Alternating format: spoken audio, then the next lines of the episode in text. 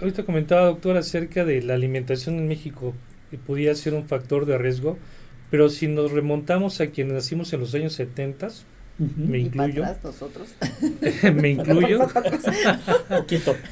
pues la verdad es que no existía una obesidad tan, tan radical como existe ahora. O sea, si, si, el problema hubiera sido la alimentación mexicana, la obesidad hubiera sido una característica desde, inicios del siglo pasado, más allá del poder económico de adquirir alimentos, pero no lo era. Eh, esto empezó a tener un impacto mucho mayor en los años 80, 90, a la fecha, digo, suena cruel, pero ya son 43 años de eso y, y es, es, entonces el problema es, es más reciente.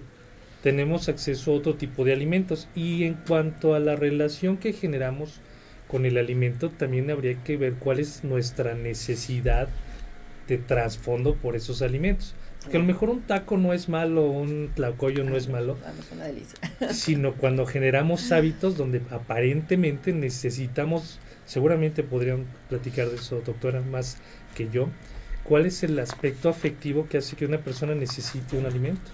Claro, que, sí, que se, que, se, que se relacione con la alimentación de manera compulsiva o como una forma de paliar emociones que están generando una perturbación o como una forma de evadir, abordar situaciones que también generan, generan malestar, ¿no?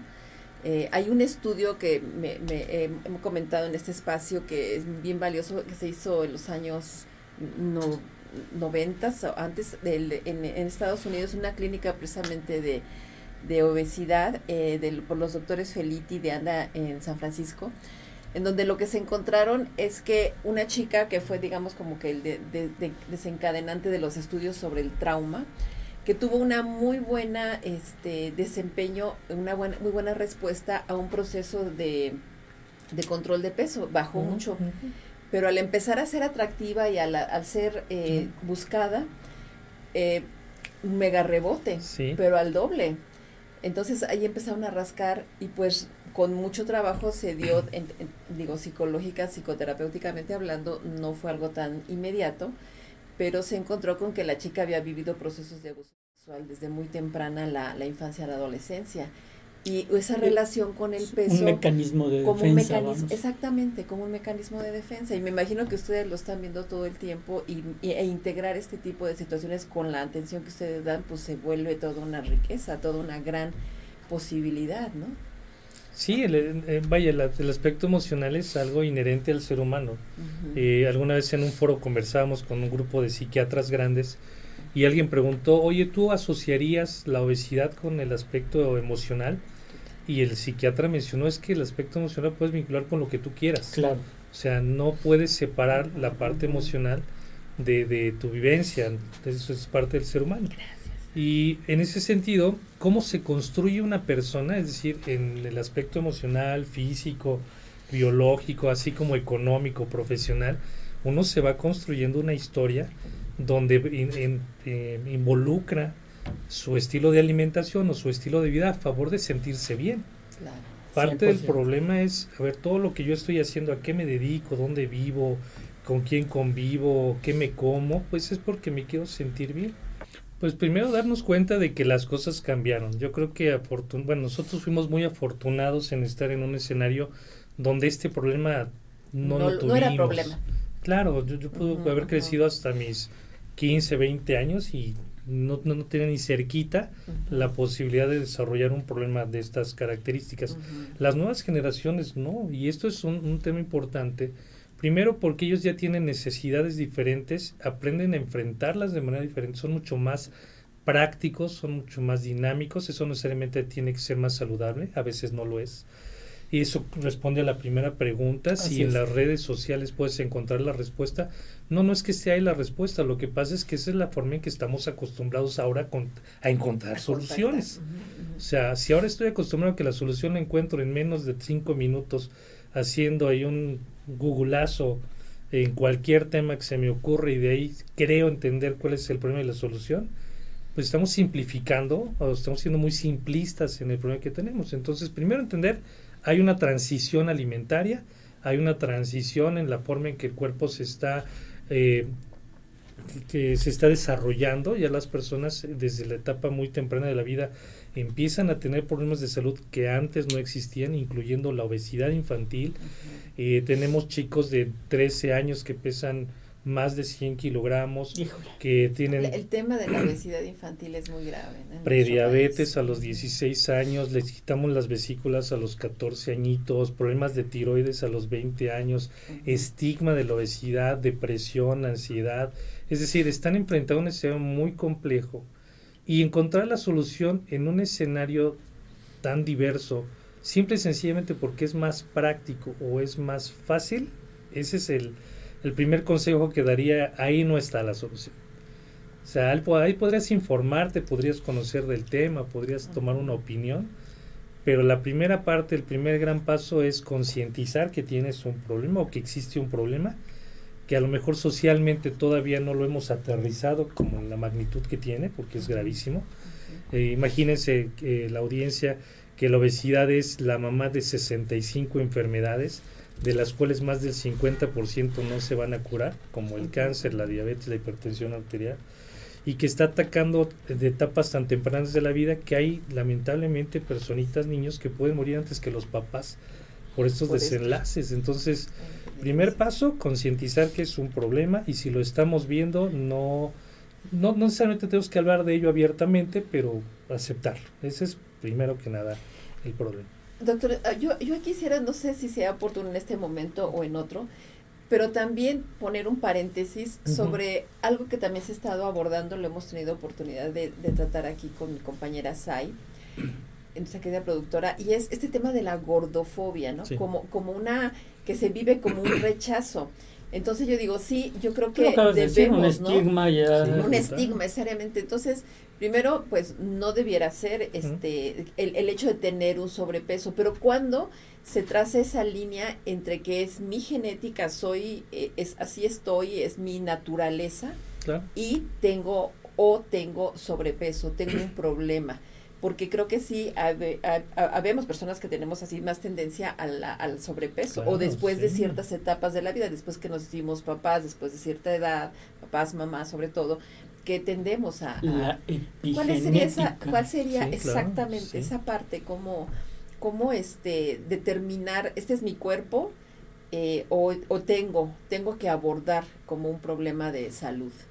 A ver, entonces en dos partes. ¿Cómo sabemos si una persona tiene una obesidad eh, por, por decisión propia o es una consecuencia de múltiples factores, que en realidad eso es, que favorece la ganancia de peso? El primer punto es no todas las personas pueden desarrollar obesidad.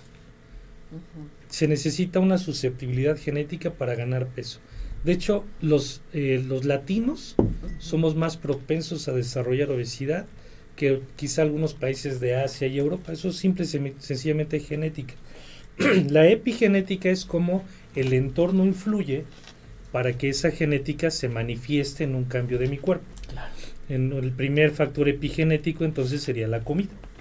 Si yo tengo una alimentación que permite la ganancia de peso y mi cuerpo genéticamente es susceptible a ganar peso, pues voy a ganar peso. Eso es natural. Eh, ¿A qué velocidad, hasta qué límite de peso? También depende mucho, más de la epigenética, depende mucho de la genética. Hay personas que pueden desarrollar eh, pesos corporales de más de 200 kilogramos que tenemos en nuestra consulta, que hay personas que por más que lo intenten toda su vida no lograrían esos pesos, incluso comiendo la misma cantidad de alimento. Entonces, pensar que una persona tiene un peso determinado por por cómo come y nada más, o porque no entrena un, un, deporte en específico y nada más, pues sería como, como cerrar los ojos a un problema mayor. Eh, ahora, de ahí nace el estigma de la obesidad. Las personas tenemos eh, conceptos propios que nos identifican en, el, en el entorno en el que nos rodeamos y tenemos ciertos valores, a veces impuestos sociales, que pueden establecer cuáles serían mis propias eh, metas o conceptos de lo que está bien y de lo que está mal, lo que es bueno y lo que es malo. Y ese es el derecho de todos, no estoy poniendo en tela de juicio nada. Eh, pero si algo que a mí me parece que es el, correcto hacer y el correcto ser, eh, y me caso con esa idea, cuando yo veo algo que no, no se empalma lo que yo creo, lo voy a rechazar y lo voy a juzgar Entonces, si yo veo una persona que tiene un peso más alto, que no se alimenta como creo yo que es debido, que no se comporta como yo creo, que no se viste como yo creo, que no habla como yo creo, inmediatamente voy a separarlo y voy a atacarlo, voy a agredirlo. Y a través de muchísimas este, formas, porque también hay esa agresividad pasiva, ¿no? Oye, como que ya te veo un poquito gordito. Oye, este, y te pongo motes. Eh, oye, se me hace que tienes patitas de frutzi. Y es que eh, llámale a la gordis en vez de hablarle por su nombre a la persona. Es que es de cariño. Es que no es en mala onda. Eh, ¿Sabes? Entonces empezamos a crear conceptos y el paciente que vive con obesidad asume que tiene él la responsabilidad del problema, como si sí es mi culpa, la culpabilidad del problema. Y entonces, ¿qué sucede? Empieza a tener un trastorno emocional por estar experimentando una vivencia de agresión completa eh, en, su diario vivir. Pongan un ejemplo, perdón. Una persona que se sube al transporte público, al aeropuerto, y que quiere ubicar su asiento, ¿cuál es la cara de la persona que va a un lado? Mm. Como diciendo, qué mala suerte, ¿no? Chin, ¿por qué a mí me tocó que esta persona así, así? Es, es, todos esos detallitos. Claro, sería que diga, ay, cómo no te gusto aquí O cómo te apoyo, pero inmediatamente se rechaza. Perdón. Es que nos quería mencionar un concepto que se me vino a la mente, que sería como una identidad culposa, ¿no? Sí. O sea, yo soy así y tengo culpa por eso. Y eso es muy dañino emocionalmente hablando, ¿no? Perdón, era un pequeño idea, ¿no? Y es muy correcto. claro. Hay personas incluso que deciden bajar de peso simple y sencillamente por el rechazo que tienen a la, a la idea de tener un cuerpo diferente al que siempre han querido ser. Y eso es lo que lleva a utilizar las famosas dietas de moda este también cómo evaluar esa parte no si lo mío eh, la, mi configuración tiene que ver con mi genética. Y aquí me quisiera también referir a otro estudio que entiendo que fue eh, a raíz de que en el año 44 hubo uno, en Holanda una hambruna, muy tremenda y que se estudió a las mujeres que en ese momento se embarazaron y que también desarrollaron por el tema del sobrepeso como una defensa era hambruna en, un invierno de lo más crudo, ¿no? Sí. Y lo que me pareció muy interesante es que documentaron que la obesidad, el, sobrepeso, se replicó hasta tres generaciones posteriores. Sí, Entonces, como que hay una transmisión de información que no necesariamente está que no necesariamente está alterando la, la, la, información genética pero sí los aspectos epigenéticos. Nos podría eh, explicar sobre eso porque creo que eso también nos da un poco de respuesta o de idea sobre por qué si es mi, mi genética es así o estoy eh, con un problema de que tengo una mala alimentación que por supuesto lo tengo que mejorar, ¿no? Claro, claro, lo voy a poner en, en, en, en palabras sencillas para que todos nos entiendan y pondré un ejemplo posterior. Eh, genéticamente, la genética para la audiencia es eh, la parte de nuestro cuerpo que determina las características físicas y funcionales que nuestro cuerpo va a desarrollar a lo largo de la vida y que puede ser modificable parcialmente dependiendo del entorno que nos, que nos eh, estimule. Nosotros le llamamos ambientoma. O sea, es que, ¿qué tanto de lo que estoy viviendo está modificando esta genética que yo heredo? Respecto a lo de la ganancia de peso, en este caso del estudio que menciona, doctora, eh, nuestro cuerpo tiene genes favorables para la obesidad, pero también genes que hablan mucho de la supervivencia. La supervivencia del ser humano es una característica donde el cerebro está totalmente involucrado y es justo el cerebro quien determina la manera y la velocidad a la cual se regulan grandes vías de, la, utilización de la energía de los alimentos. Esto lo hace a través del apetito y la saciedad. Si nuestro cerebro entonces tiene un estímulo de supervivencia y se da cuenta de que un ser humano está tan delgado que puede morir, su primera reacción es estimular el apetito. En el momento en que desaparece la carencia alimentaria y hay abundancia de alimento, lo que va a suceder es que va al paciente a compensar esa deficiencia y va a querer comer más de lo necesario para sentir que recupera la energía y a veces un poco más para ahorrar energía. No sé si hasta aquí vamos bien. Y bueno, también para, o sea, o sea lo que come también lo va a guardar. Correcto. Exactamente, el cuerpo lo va a guardar. Dice, no, no, no, no, no. es que le mandamos señales, ¿no? Son señales. Dice, aquí hay escasez, me protejo, porque la única forma de sobrevivir es, reservando y generando reservas eh, lipos de, de, de, grasas, graso, De tejido graso, ¿no? Que ahí pasamos a la segunda parte, porque eh, el cuerpo va ganando peso, llega a un peso máximo, piensen todos ustedes cuál ha sido el peso que han tenido en los últimos años y el cerebro genera un registro del peso máximo. En medicina se llama modelo lipostático de la obesidad, en internet lo encuentran como el teoría del set point de la obesidad, que dice, bueno, pues si el cuerpo ya recuperó el peso, a lo mejor era muy delgado y empezó a ganar más peso, o se embarazó y ganó peso, o se enfermó y después del hospital ganó peso, el peso máximo que alcance para nuestro cerebro va a ser el nuevo peso real, así como la estatura. Entonces, cuando una persona se pone a dieta y empieza a perder peso, el cuerpo inmediatamente lo identifica como un factor negativo a su estado físico, como una deficiencia. Por ejemplo, en las mujeres el embarazo es muy como un set point, como un punto en donde se genera esa, no, y no por, digo, sobre todo las que subimos demasiado, yo subí casi 20 kilos en mis embarazos. Pues lo que sucede es que el embarazo involucra factores hormonales, alimentarios, emocionales, conductores, muchas cosas. Cuando una mujer logra el peso máximo, digamos que su cuerpo ya aprendió a tener ese peso, 20 kilos más del que empezó. A la primer embarazo, pues bajan bien fácil, con la pura lactancia bajan. En el segundo ya les cuesta más parar. En el tercero a veces ya no bajan. Y después, cada vez que queremos hacer una dieta, cualquier ser humano, eh, bajamos de peso, logramos una pérdida de peso que el cerebro es el que determina a qué velocidad, si responde rápido a la dieta o no, porque no todo el mundo responde igual a las dietas y hasta dónde pierdes peso. O sea, el estancamiento es ese sistema de regulación de de aquí no pasas, porque el cuerpo tiene que adaptar muchas cosas. Y en cuanto se suspende el tratamiento, la dieta, el cerebro va a querer que te regreses. y viene el rebote. Es correcto, a eso nos referimos, por el sistema de supervivencia basado en genética. Ahí el rebote famoso que siempre. Es correcto. Sí, actualmente en 2018 el doctor Meyer, que es un gastroenterólogo, pero que hace mucho análisis en la neurobiología del sistema digestivo, estudió algo que llamamos microbiota intestinal, que habla de las bacterias que regulan también la energía de nuestro cuerpo y es parte del sistema de herencia de la obesidad.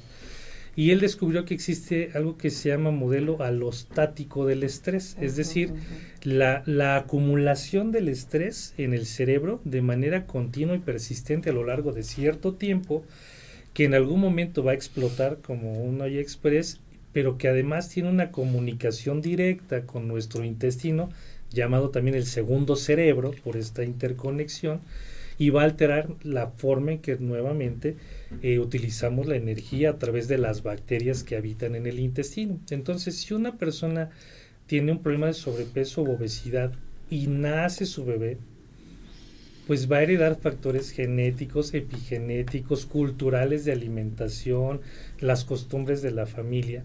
Y entonces vamos a estar heredando no solamente eh, genes de obesidad, sino patrones de conducta favorables para obesidad y factores psicoconductuales que promueven el exceso de peso y después muchas otras cosas. El ejemplo que quería poner, alguna vez tuve una cita en, un consultorio en el que trabajo y llegaba el papá, la mamá eh, y una chica de más o menos 11 añitos, 12 añitos. Y venía muy preocupada la mamá porque me decía que probablemente la hija estaba presentando un problema de trastorno de conducta alimentaria, que podía tener anorexia porque no quería comer nada. Y entonces en la charla, platicando, le preguntaba yo a la niña, platícame tu forma de comer, es que no me gusta lo que hace mi mamá, es que eh, prefiero comer otras cosas. Y le digo, ¿cómo qué cosas? Y ella me platicaba, mira, a mí me gusta mucho comer fruta y me gusta mucho el agua simple. Y, y, pues no me gusta mucho la carne roja, me gusta más el pescado, eso ya me sonó raro. Y le digo, a ver, entonces, ¿qué te gustaría comer? Ah, pues a mí me gustaría en la mañana pues comerme un huevo, un poquito de fruta y mi leche. Ya no, ya no checaba. ¿Qué desayunas? Resulta que el desayuno tradicional de casa eran tamales, gorditos de chicharrón, refresco. En la comida pues hacían carnita en chile con a lo mejor cosas fritas, papas fritas en casa. Y, y para no hacerles el cuento muy largo, resultó que el problema de la niña es que estaba rechazando las conductas alimentarias eh, del familiar que no eran saludables pero los papás no identificaban esa característica. Los papás le decían, ¿por qué no eres una persona? ¿Por qué no eres una niña normal? ¿Por qué no, eres normal? Comes, come como en tu casa, comes bien. Y, la verdad es que ahí es donde se Le decían, ¿por qué no eres normal siendo que extraño. Los normales, la normal era él? Sí, lo normal es, déjalo tomar refresco, es que es domingo, es que el domingo no se cocina, es que ya estudió mucho, es que está chiquito, es que no le pruebas. No estoy diciendo que tengamos que ser radicales. Claro. Pero si ya enfrentamos un problema como los que estamos platicando, quizá valdría la pena ser mucho más prudentes. O sea, si el niño es sano y le quieres dar un pastel, pues no tiene ningún problema. Claro. Pero si tiene un problema de salud, puedes tener otras decisiones. Pero el tema es el lunch cotidiano, por ejemplo. ¿Qué le estamos mandando? O sea, si le mandamos la bolsita de papitas con este los eh, dulces estos que hay, que son, vaya, es demasiado dulce, demasiadas harinas, demasiados contenidos que no son lo que los niños necesitan y de una manera inconsciente les generamos una aversión por un tipo de alimentación que se acaba creyendo, y ahí también donde le pediría al doctor, ¿es verdad que comer sano es más caro? Porque también ese es otro estigma, me parece otro mito que está actualmente de que, ay, ¿cómo voy ahora? Y sobre todo, pues porque se han puesto de moda muchos productos que que se ofrecen como orgánicos, por ejemplo, y que es lo que la gente necesitaría. Pero en realidad comer sano eh, en estos contextos citadinos es más caro, es difícil. Yo misma lo decía hace rato, ¿no? Es más práctico ir a la máquina, pero ¿cómo podemos darle la vuelta a que nada más tenemos acceso o prioritariamente a productos altamente industrializados? Yo lo dividía en tres, en tres términos, el, precio, el costo y el valor. Si hablamos del precio, eh, pues gastamos mucho más en otras cosas que no necesariamente tienen que ver con la salud. Incluso una salida a comer de fin de semana puede ser muy costoso. Y comidas familiares de fin de semana en un buen restaurante, con eso haces una perfecta despensa de alimentos saludables. Entonces, sí es mucho más barato un producto de bajo valor nutricional porque justo tiene esa característica, no tiene un valor nutricional. Lo que estamos intentando es saciar el apetito de una persona a través de sustancias químicas, harinas refinadas o dulces. Obviamente con el plus de que le genere placer para que lo siga consumiendo y genere yo una ganancia económica por la venta de mi producto. Eh, y obviamente, pues mi interés eh, de mercadotecnia es yo quiero bajo costo, alta demanda. Esa es la estrategia. Yo vendo cosas baratas para que lo consuman todos. El valor nutricional es bajo y eso va a traer enfermedades, pero en este momento el producto es bajo. Entonces la gente lo identifica como es que es más barato comer cosas así de bajo costo, de bajo precio. Eh, la que famosa chatarra. La chatarrería, que algo que algo como una ensalada más cara. ¿no? Eh, ahora, ¿cuál es el costo de esto? Bueno, pues a largo plazo el consumir alimentos de estas características van a tener problemas a la salud y ahora súmale si te enfermas de algo, pues la consulta del doctor, el estudio de laboratorio, el tratamiento farmacológico que te dé, o si decides no ir al doctor, este, pues todos los productos que te van a vender, que es otro, es lo mismo, pero en otra marca y en otro precio, de suplementos, de mil cosas que existen en el mercado para que teóricamente con eso te cures de lo primero que hiciste. Y el último, y creo que es el más significativo, es el valor. Cuando tú vas a, utilizar tus recursos económicos, eh, tus recursos de tiempo, tus recursos de intención, y, y lo posicionas en tu escala de valores, ¿qué significado tendría para ti tener una vida sana? Si para ti es altamente representativo, la inversión de tiempo, dinero y esfuerzo vale la pena. Entonces, ¿Qué tanto es más costoso? Pues yo creo que resulta menos costoso alimentarse sano.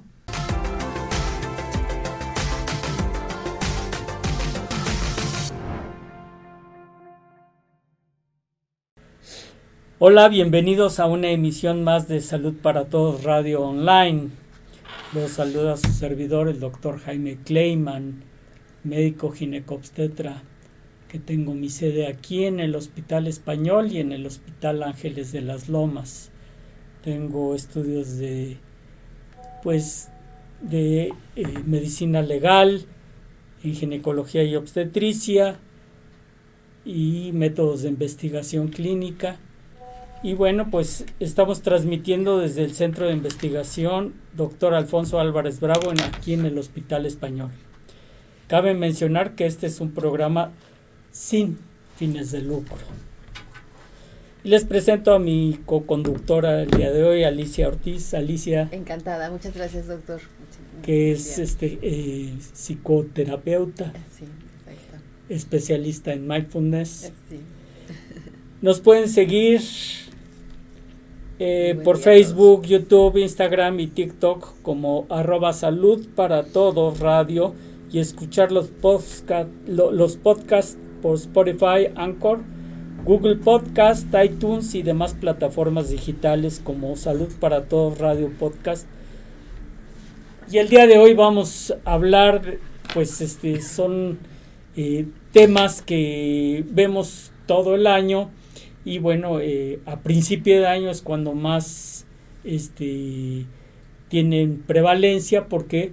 Porque dentro de las cosas que, que decimos, eh, de los objetivos que tenemos para el año, es perder peso, hacer ejercicio, este, y bueno, pues quién mejor eh, que el doctor Miguel Ángel Colín, nutricionista clínico, para hablarnos de, de un tema que se llama Cumple tu propósito, pierde peso y gana salud. ¿Cómo lograrlo? ¿Qué les parece?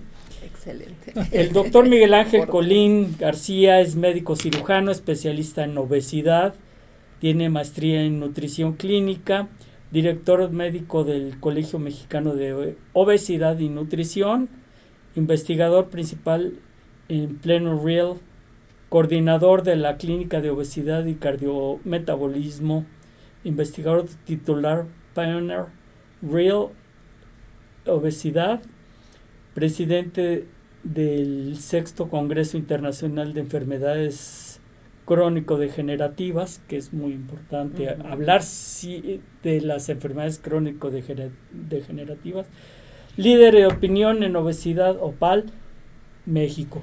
Y pues bienvenido Miguel Ángel, qué bueno que estás aquí con nosotros para hablar cómo puede uno perder.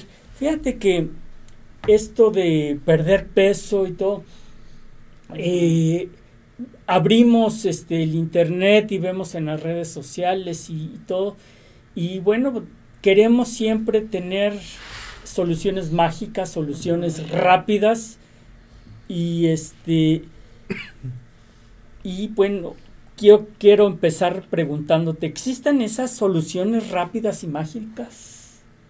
Hola, ¿qué tal? Buenos días a todos. Gracias por la invitación. Eh, pues soluciones mágicas dudo mucho que exista para casi nada. Eh, la realidad es que la obesidad, como otro tipo de problemas de salud, tiene una, un trasfondo mucho más complejo del que socialmente conocemos, pero lo más práctico es verlo como solamente perder peso. No sé si lo han conversado en otro foro, pero llevamos una tendencia en México donde perder peso se convierte como en una tarea eh, al alcance de cualquier persona y bajo cualquier método. Es decir, todo se vale para perder peso, ¿no? Y esto genera mucha controversia porque nadie sabe quién tiene la razón, hacia dónde va el tema del, del control de peso, pero está tan, tan comentado que, pues, hay muchísimas opiniones, ¿no? Sí, no, y tomando en cuenta que aquí en México la obesidad prácticamente es una epidemia. Sí. Pues tenemos, ahora sí que tenemos mucha, mucha tela de donde cortar. Totalmente. Totalmente. Pero, pero es eso de las soluciones mágicas. A mí, en lo personal, se me hace como como conseguir un, método, ¿no? Cómo comprender a mi pareja en tres días o cómo comprender a los hijos adolescentes. Ojalá fuera tan sencillo como eso, ¿no? Hay, que... Pues hay que echarle ganas, ¿no? Yo creo que es, eso es muy importante. ¿Qué opinas, Alicia? pues sí, creo que esto que comentan de entender la vida y sus y sus contenidos, sus experiencias como procesos, ¿no? Y creo que un proceso bien importante es cómo construimos nuestra relación con la alimentación y, de dónde deriva el que tengamos problemas de salud, empezando en unas cosas con el tema del sobrepeso, que no tenemos una buena, una adecuada educación alimenticia. Y no nada más eso, yo creo que hay problemas en, donde realmente lo que uno puede acceder no es sano, o sea, no es tan fácil conseguir en la, en la vida actual andando, trabajando todo el día afuera, eh, lugares donde se pueda tener una comida sana. Creo haber leído, no recuerdo el concepto preciso, pero un poco este concepto de que hay gente, que hay muchas personas, sobre todo las nuevas generaciones jóvenes que están ingresando al mercado laboral, que se alimentan con los productos de las máquinas, por ejemplo, las maquinitas. Entonces, una serie de cosas que seguramente nos dará un panorama muy muy valioso, doctor, de cómo evitar y tener una buena salud. Y, y, y, la comida mexicana es más que tortillas, chile y pollo y hay muchos platillos aparte de, esas tres cosas, porque si, quesadillas, ¿qué son? Queso, lácteos, queso, maíz, tortilla. Y le puedes meter tortillas. Tacos, tortillas, de vuelta. ¿Y qué, qué, qué, son las este Las, las las La, mexicana es la vitamina T, es muy rica. Tortas, tamales, tacos, layudas, tostadas. Y, y, no estoy en contra de las tortillas ni nada más, pero yo creo que tú lo acabas de decir, acabas de tocar un punto muy importante y es la educación alimenticia. La relación, la relación del alimento y tienes toda la razón. Eh, ahorita comentaba, doctor, acerca de la alimentación en México, que podía ser un factor de riesgo, pero si nos remontamos a quienes nacimos en los años 70, me incluyo. nosotros. me incluyo. pues la verdad es que no existía una obesidad tan, tan radical como existe ahora. O sea, si, si, el problema hubiera sido la alimentación mexicana, la obesidad hubiera sido una característica desde, desde, inicios del siglo pasado, más allá del poder económico de adquirir alimentos, pero no lo era. Eh, esto empezó a tener un impacto mucho mayor en los años 80, 90 a la fecha, digo, suena cruel, pero ya son 43 años de eso y, y es, es, entonces el problema es más reciente. Tenemos acceso a otro tipo de alimentos y en cuanto a la relación que generamos con el alimento, también habría que ver cuál es nuestra necesidad de trasfondo por esos alimentos. Que a lo mejor un taco no es malo, un tlacoyo no es malo, sino cuando generamos hábitos donde aparentemente necesitamos, seguramente podrían platicar de eso, doctora, más que yo, ¿cuál es el aspecto afectivo que hace que una persona necesite un alimento? Claro, que, sí, que se, que, se, que se relacione con la alimentación de manera compulsiva o como una forma de paliar emociones que están generando una perturbación o como una forma de evadir, abordar situaciones que también generan, generan malestar, ¿no? Eh, hay un estudio que me, me hemos comentado en este espacio que es bien valioso, que se hizo en los años no, 90, antes del, en, Estados Unidos, una clínica precisamente de, de obesidad eh, por los doctores Feliti de Anda en San Francisco en donde lo que se encontraron es que una chica que fue, digamos, como que el de, desencadenante de los estudios sobre el trauma, que tuvo una muy buena este, desempeño, una buena, muy buena respuesta a un proceso de, control de peso, bajó mucho, pero al empezar a ser atractiva y al, al ser eh, buscada, eh, mega rebote, pero al doble. Entonces ahí empezaron a rascar y pues con mucho trabajo se dio, digo, psicológica, psicoterapéuticamente hablando, no fue algo tan inmediato, pero se encontró con que la chica había vivido procesos de abuso sexual desde muy temprana la, la infancia, la adolescencia. Y esa relación con el peso. Un mecanismo de como Un mecanismo, exactamente, como un mecanismo de defensa. Y me imagino que ustedes lo están viendo todo el tiempo y, e integrar este tipo de situaciones con la atención que ustedes dan, pues se vuelve toda una riqueza, toda una gran posibilidad, ¿no? Sí, el, eh, vaya, el, aspecto emocional es algo inherente al ser humano. Eh, alguna vez en un foro conversábamos con un grupo de psiquiatras grandes y alguien preguntó, oye, ¿tú asociarías la obesidad con el aspecto emocional? Y el psiquiatra mencionó es que el aspecto emocional puedes vincular con lo que tú quieras. Claro. O sea, no puedes separar la parte emocional de, de tu vivencia. Eso es parte del ser humano. Y en ese sentido, ¿cómo se construye una persona? Es decir, en el aspecto emocional, físico, biológico, así como económico, profesional, uno se va construyendo una historia donde eh, involucra su estilo de alimentación o su estilo de vida a favor de sentirse bien. Parte del problema es, a ver, todo lo que yo estoy haciendo, a qué me dedico, dónde vivo, con quién convivo, qué me como, pues es porque me quiero sentir bien. Claro, definitivamente. Y ahorita lo acabas de decir, o sea, las, las generaciones, y efectivamente las generaciones de los 70s, 80s y demás, tienen más obesidad que generaciones anteriores.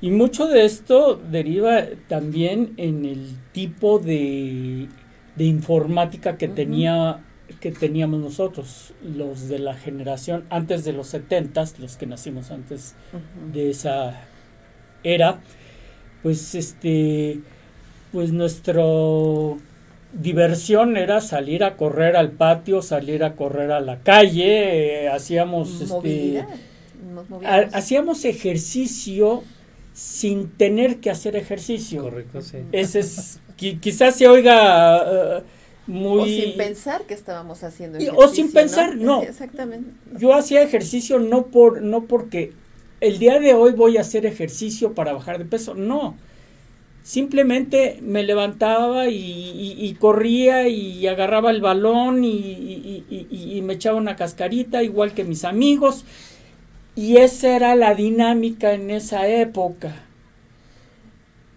Pasa el tiempo, yo lo viví con, mis hijos, eh, mucho más sedentarios, eh, mucho, o sea, las, su cuestión lúdica pues radicaba no tanto en una pelota o en correr o en ese tipo de juegos, sino ya era más quedarse en la casa con los controles de la tele y eran horas enteras enfrente del, de, la aparato.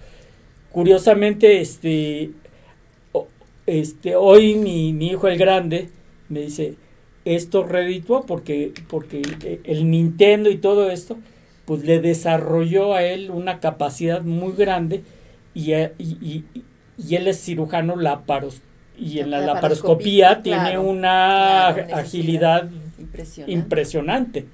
Me dice, todo, todo, me dice, todo lo que gastaste en, mí, en, estos, en estos aparatitos, se está, se está redituando ahorita. Que, que, no significa que todos compremos Nintendo ah, para no, no, por favor. Obviamente que no. Lo, que no lo escuchen nuestros hijos. Bueno, mi hija pero sí, me lo va a reclamar. Que no, pero sí tuve problemas y, pero sí. Y, sí tuve problemas con sobrepeso con, con, con él.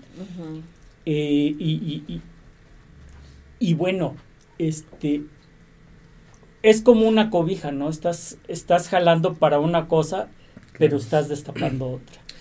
Sí, me gustaría comentar algo respecto a esto del entretenimiento. Eh, yo tengo niñas pequeñas, soy papá de dos hermosas hijas, y la mayor de ellas en algún momento que nos quedamos sin red, quedarse sin red en cualquier lugar es la muerte para la mayoría de las personas. Cuando quisimos sintonizar la televisión y comentamos la televisión abierta, ella dijo que es abierta, ¿no? ¿De dónde, dónde se abre la televisión? Conectamos una antena de conejo para los contemporáneos de uno y conseguimos ver cinco canales, la mayoría de ellos aburridos porque eran comerciales de venta de productos. Todo el tiempo. Eh, había más comerciales, entretenimiento que no les satisfacía. Y eso me hizo pensar que quizá nosotros en nuestra generación nos salíamos a la calle a jugar porque era aburrido estar en la casa, porque realmente no había mucho que ver en la televisión, había horarios muy limitados de entretenimiento infantil. Y había tres, cuatro canales y, párale de contar. Y la mitad de las caricaturas o ya las habías visto repetidas o no te gustaban, entonces te salías a jugar y a correr. En la actualidad, eh, esta diversión, este entretenimiento se obtiene de una manera mucho más rápida, mucho más ágil dentro de la casa, ¿sí? ¿no? Y el streaming y los canales de televisión Entonces ahora resulta más divertido estar dentro de casa que salir de casa. Es decir, lo que yo necesito para divertirme, para entretenerme, para jugar incluso los videojuegos, ahora lo encuentro sentado dentro de casa y entonces ya no tengo que salir porque ya, ya es más aburrido salir que quedarme adentro. Y eso genera de seguridad Es que, es que justamente eso es que se me hace clave y creo que qué bueno que lo plantean en esos términos porque la verdad a mí en lo personal no me gusta desarrollar un este un discurso, una narrativa de que lo anterior fue mejor y lo de que ahora es lo bueno. Sencillamente porque no elegimos la época en que nos toca vivir y los contextos, ¿no?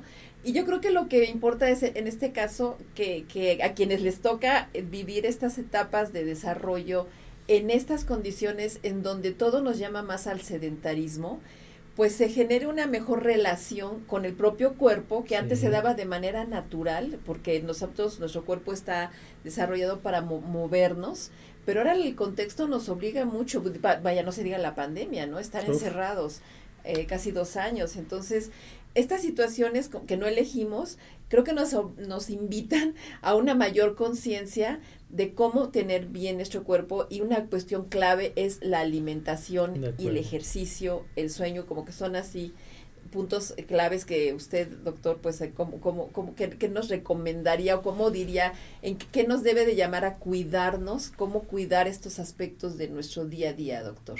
Pues primero darnos cuenta de que las cosas cambiaron. Yo creo que bueno, nosotros fuimos muy afortunados en estar en un escenario donde este problema no, lo tuvimos. No era problema.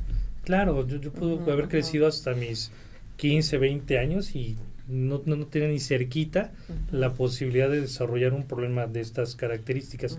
Las nuevas generaciones no, y esto es un, tema importante.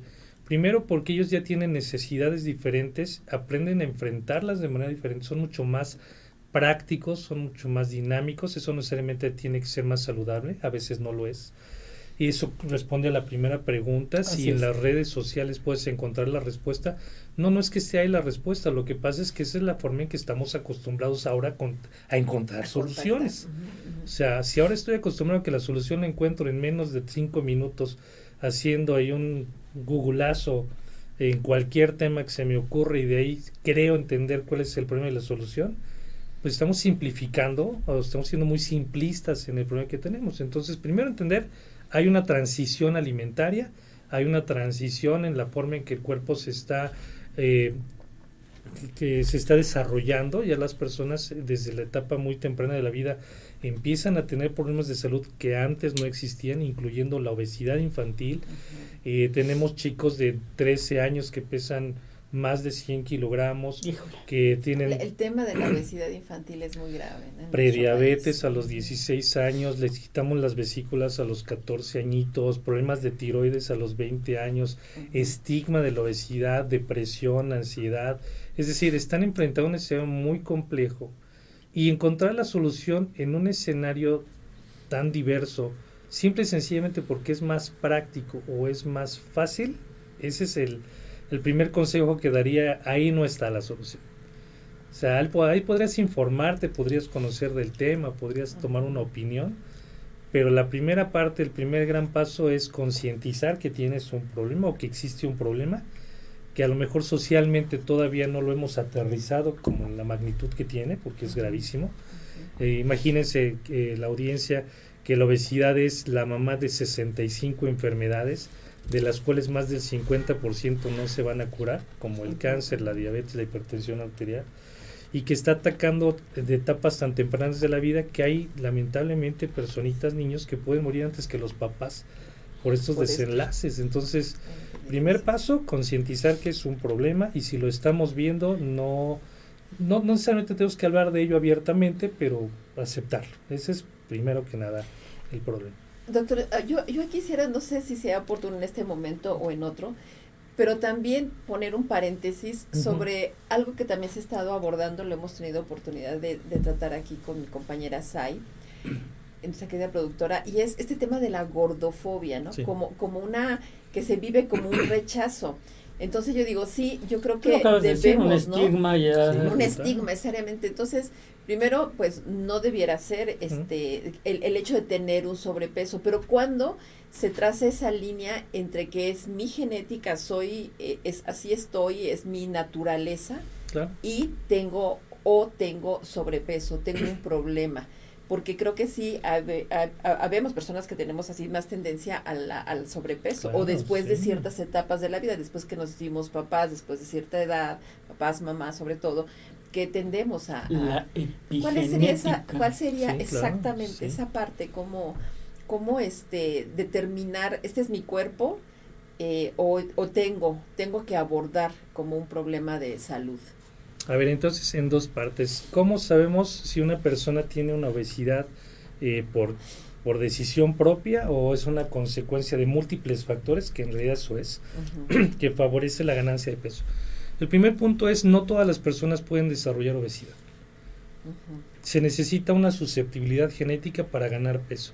De hecho, los, eh, los latinos somos más propensos a desarrollar obesidad que quizá algunos países de Asia y Europa. Eso es simple y sencillamente genética. la epigenética es como el entorno influye para que esa genética se manifieste en un cambio de mi cuerpo.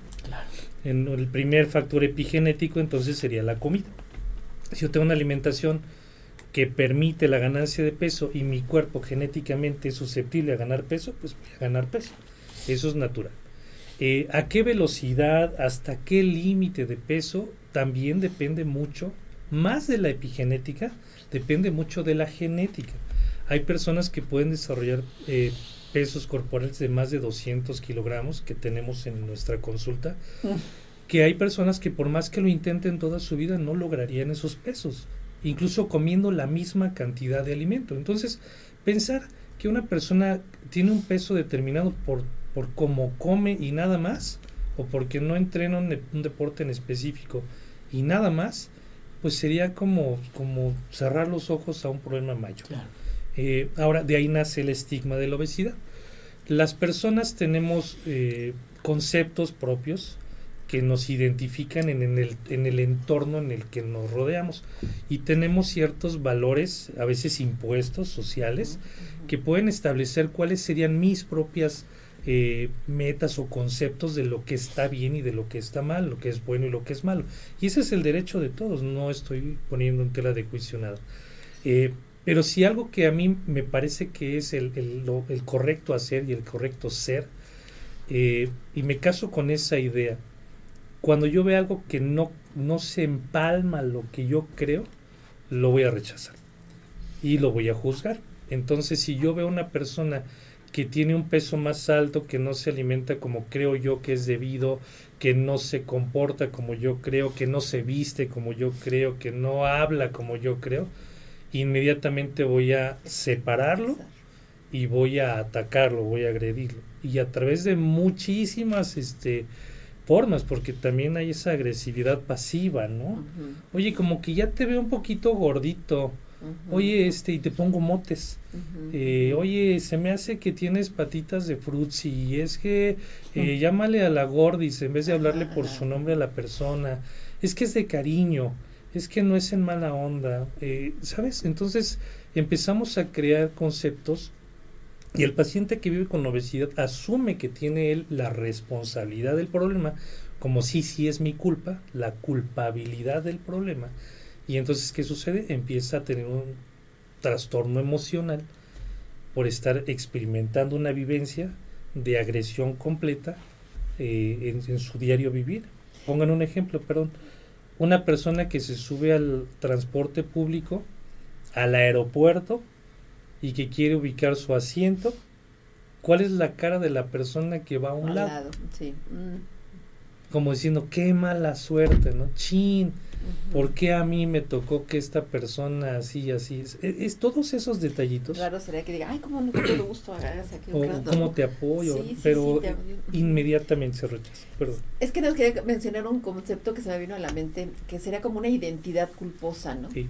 O sea, yo soy así y tengo culpa por eso. Y eso es muy dañino emocionalmente hablando, ¿no? Perdón, era un pequeño idea, ¿no? Y es muy correcto. claro. Hay personas incluso que deciden bajar de peso simple y sencillamente por el rechazo que tienen a la, a la idea de tener un cuerpo diferente al que siempre han querido ser. Y eso es lo que lleva a utilizar las famosas dietas de moda. Las dietas extremas, las dietas para allá vamos, tremendas. Para allá vamos, que, que no siempre la dieta de moda es la dieta correcta. Por supuesto. Sí, porque inclusive puede ser hasta dañina. Totalmente. Puede causar daño. Totalmente.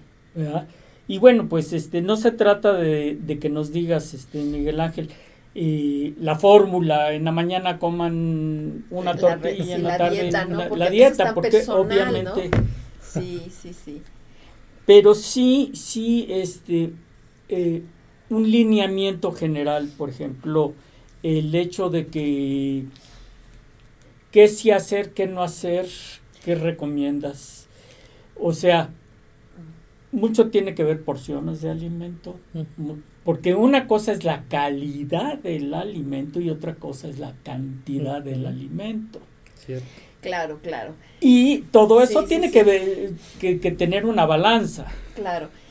Doctores, si me permite, yo lo quisiera preguntar también un poco contextualizando, o poco más bien integrando con lo que acaba de comentar de esta parte genética este también cómo evaluar esa parte no si lo mío eh, la, mi configuración tiene que ver con mi genética y aquí me quisiera también referir a otro estudio que entiendo que fue eh, a raíz de que en el año 44 hubo en Holanda una hambruna, muy tremenda y que se estudió a las mujeres que en ese momento se embarazaron y que también desarrollaron por el tema del sobrepeso como una defensa era hambruna en, en, un invierno de lo más crudo, ¿no? Sí.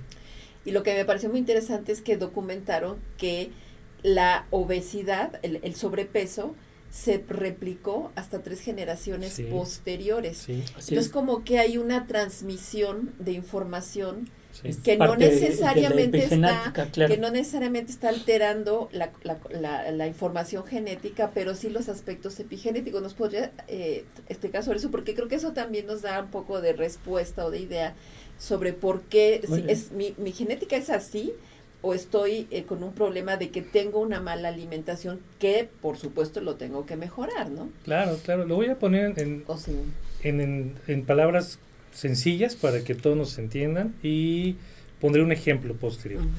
Eh, genéticamente, la genética para la audiencia es eh, la parte de nuestro cuerpo que determina las características físicas y funcionales que nuestro cuerpo va a desarrollar a lo largo de la vida y que puede ser modificable parcialmente dependiendo del entorno que nos, que nos eh, estimule. Nosotros le llamamos ambientoma. O sea, es que, tanto de lo que estoy viviendo está modificando esta genética que yo heredo. Respecto a lo de la ganancia de peso, en este caso del estudio que menciona doctora, eh, nuestro cuerpo tiene genes favorables para la obesidad, pero también genes que hablan mucho de la supervivencia. La supervivencia del ser humano es una característica donde el cerebro está totalmente involucrado y es justo el cerebro quien determina la manera y la velocidad a la cual se regulan grandes vías de, la, utilización de la energía de los alimentos. Esto lo hace a través del apetito y la saciedad.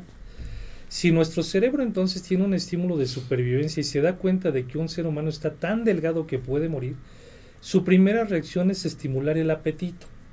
En el momento en que desaparece la carencia alimentaria y hay abundancia de alimento, lo que va a suceder es que va al paciente a compensar esa deficiencia y va a querer comer más de lo necesario para sentir que recupera la energía y a veces un poco más para ahorrar energía. No sé si hasta aquí vamos bien. Y bueno, también para, o sea,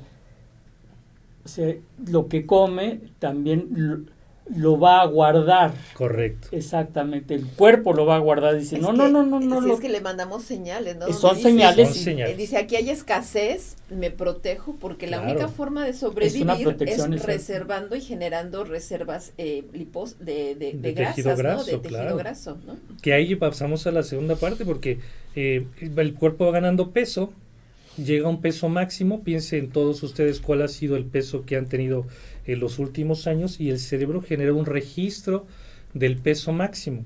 En medicina se llama modelo lipostático de la obesidad, en internet lo encuentran como el teoría del set point de la obesidad, que dice, bueno, pues si el cuerpo ya recuperó el peso, a lo mejor era muy delgado y empezó a ganar más peso, o se embarazó y ganó peso, o se enfermó y después del hospital ganó peso, el peso máximo que alcance para nuestro cerebro va a ser el nuevo peso real, así como la estatura. Entonces, cuando una persona se pone a dieta y empieza a perder peso, el cuerpo inmediatamente lo identifica como un factor negativo a su estado físico, como una deficiencia. Por ejemplo, en las mujeres el embarazo es muy como un set point, como un punto en donde se genera esa, no, y no por, digo, sobre todo las que subimos demasiado, yo subí casi 20 kilos en mis embarazos. Pues lo que sucede es que el embarazo involucra factores hormonales, alimentarios, emocionales, conductores, muchas cosas. Cuando una mujer logra el peso máximo, digamos que su cuerpo ya aprendió a tener ese peso, 20 kilos más del que empezó. A la primer embarazo, pues bajan bien fácil, con la pura lactancia bajan. En el segundo ya les cuesta más para. En el tercero a veces ya no bajan. Y después, cada vez que queremos hacer una dieta, cualquier ser humano, eh, bajamos de peso, logramos una pérdida de peso que el cerebro es el que determina a qué velocidad, si responde rápido a la dieta o no, porque no todo el mundo responde igual a las dietas y hasta dónde pierdes peso. O sea, el estancamiento es ese sistema de regulación de de aquí no pasas, porque el cuerpo tiene que adaptar muchas cosas. Y en cuanto se suspende el tratamiento, la dieta, el cerebro va a querer que te regreses. y viene el rebote. Es correcto, a eso nos referimos, por el sistema de supervivencia basado en genética. Ahí el rebote famoso que siempre es correcto. Doctor, y dígame si estoy equivocada o no pero ese, la activación de ese sistema de sobrevivencia está muy relacionado ahora con las vivencias de estrés. Y particularmente de estrés crónico. Sí. De estrés adverso, ¿no? De que no puedo y tengo que estar así en toda la presión del mundo, está terrible el tráfico, tengo que entregar tales cosas, no tengo trabajo, me van a correr, o sea, un estrés que nos tiene todo el tiempo en modo sobrevivencia. Sí, actualmente en 2018 el doctor Meyer, que es un gastroenterólogo, pero que hace mucho análisis en la neurobiología del sistema digestivo, estudió algo que llamamos microbiota intestinal que habla de las bacterias que regulan también la energía de nuestro cuerpo y es parte del sistema de herencia de la obesidad. Y él descubrió que existe algo que se llama modelo alostático del estrés, es decir, la, la, acumulación del estrés en el cerebro de manera continua y persistente a lo largo de cierto tiempo, que en algún momento va a explotar como un olla express, pero que además tiene una comunicación directa con nuestro intestino llamado también el segundo cerebro por esta interconexión y va a alterar la forma en que nuevamente eh, utilizamos la energía a través de las bacterias que habitan en el intestino. Entonces, si una persona tiene un problema de sobrepeso o obesidad y nace su bebé, pues va a heredar factores genéticos, epigenéticos, culturales de alimentación, las costumbres de la familia. Y entonces vamos a estar heredando no solamente eh, genes de obesidad, sino patrones de conducta favorables para obesidad y factores psicoconductuales que promueven el exceso de peso y después muchas otras cosas. El ejemplo que quería poner, alguna vez tuve una cita en, un consultorio en el que trabajo y llegaba el papá, la mamá eh, y una chica de más o menos 11 añitos, 12 añitos, y venía muy preocupada la mamá porque me decía que probablemente la hija estaba presentando un problema de trastorno de conducta alimentaria, que podía tener anorexia porque no quería comer nada. Y entonces en la charla, platicando, le preguntaba yo a la niña, platícame tu forma de comer, es que no me gusta lo que hace mi mamá, es que eh, prefiero comer otras cosas. Y le digo, ¿cómo qué cosas? Y ella me platicaba, mira, a mí me gusta mucho comer fruta y me gusta mucho el agua simple. Y, y, pues no me gusta mucho la carne roja, me gusta más el pescado, eso ya me sonó raro. Y le digo, a ver, entonces, ¿qué te gustaría comer? Ah, pues a mí me gustaría en la mañana pues comerme un huevo, un poquito de fruta y mi leche. Ya no, ya no checaba. ¿Qué desayunas? Resulta que el desayuno tradicional de casa eran tamales, gorditos de chicharrón, refresco. En la comida pues hacían carnita en chile con a lo mejor cosas fritas, papas fritas en casa. Y, y para no hacerles el cuento muy largo, resultó que el problema de la niña es que estaba rechazando las conductas alimentarias eh, del familiar que no eran saludables pero los papás no identificaban esa característica. Los papás le decían, ¿por qué no eres una persona? ¿Por qué no eres una niña normal? ¿Por qué no, eres normal? Come, como en tu casa, comes bien. Y, la verdad es que ahí es donde se Le decían, ¿por qué no eres normal siendo que... extraño. Los normales, la normal era él. Sí, lo normal es, déjalo tomar refresco, es que es domingo, es que el domingo no se cocina, es que ya estudió mucho, es que está chiquito, es que no le pruebas. No estoy diciendo que tengamos que ser radicales. Claro. Pero si ya enfrentamos un problema como los que estamos platicando, quizá valdría la pena ser mucho más prudentes. O sea, si el niño es sano y le quieres dar un pastel, pues no tiene ningún problema. Claro. Pero si tiene un problema de salud, puedes tener otras decisiones. Pero el tema es el lunch cotidiano, por ejemplo. ¿Qué le estamos mandando? O sea, si le mandamos la bolsita de papitas con este los eh, dulces estos que hay, que son, vaya, es demasiado dulce, demasiadas harinas, demasiados contenidos que no son lo que los niños necesitan y de una manera inconsciente les generamos una aversión por un tipo de alimentación que se acaba creyendo, y ahí también donde le pediría al doctor, ¿es verdad que comer sano es más caro? Porque también ese es otro estigma, me parece otro mito que está actualmente de que, ay, ¿cómo voy ahora? Y sobre todo, pues porque se han puesto de moda muchos productos que que se ofrecen como orgánicos, por ejemplo, y que es lo que la gente necesitaría. Pero en realidad comer sano eh, en estos contextos citadinos es más caro, es difícil. Yo misma lo decía hace rato, ¿no? Es más práctico ir a la máquina, pero ¿cómo podemos darle la vuelta a que nada más tenemos acceso o prioritariamente a productos altamente industrializados? Yo lo dividía en tres, en tres términos, el, precio, el costo y el valor. Si hablamos del precio, eh, pues gastamos mucho más en otras cosas que no necesariamente tienen que ver con la salud. Incluso una salida a comer de fin de semana puede ser muy costoso. Y comidas familiares de fin de semana en un buen restaurante, con eso haces una perfecta despensa de alimentos saludables. Entonces, sí es mucho más barato un producto de bajo valor nutricional porque justo tiene esa característica, no tiene un valor nutricional. Lo que estamos intentando es saciar el apetito de una persona a través de sustancias químicas, harinas refinadas o dulces.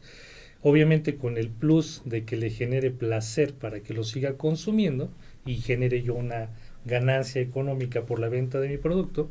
Eh, y obviamente, pues mi interés eh, de mercadotecnia es yo quiero bajo costo, alta demanda. Esa es la estrategia. Yo vendo cosas baratas para que lo consuman todos. El valor nutricional es bajo y eso va a traer enfermedades, pero en este momento el producto es bajo. Entonces la gente lo identifica como es que es más barato comer cosas así de bajo costo, de bajo precio. Eh, la que famosa chatarra. La chatarrería, que algo que algo como una ensalada más cara. ¿no? Eh, ahora, ¿cuál es el costo de esto? Bueno, pues a largo plazo el consumir alimentos de estas características van a tener problemas a la salud y ahora súmale si te enfermas de algo, pues la consulta del doctor, el estudio de laboratorio, el tratamiento farmacológico que te dé, o si decides no ir al doctor, este, pues todos los productos que te van a vender, que es otro, es lo mismo, pero en otra marca y en otro precio, de suplementos, de mil cosas que existen en el mercado para que teóricamente con eso te cures de lo primero que hiciste. Y el último, y creo que es el más significativo, es el valor. Cuando tú vas a, utilizar tus recursos económicos, eh, tus recursos de tiempo, tus recursos de intención, y, y lo posicionas en tu escala de valores, ¿qué significado tendría para ti tener una vida sana?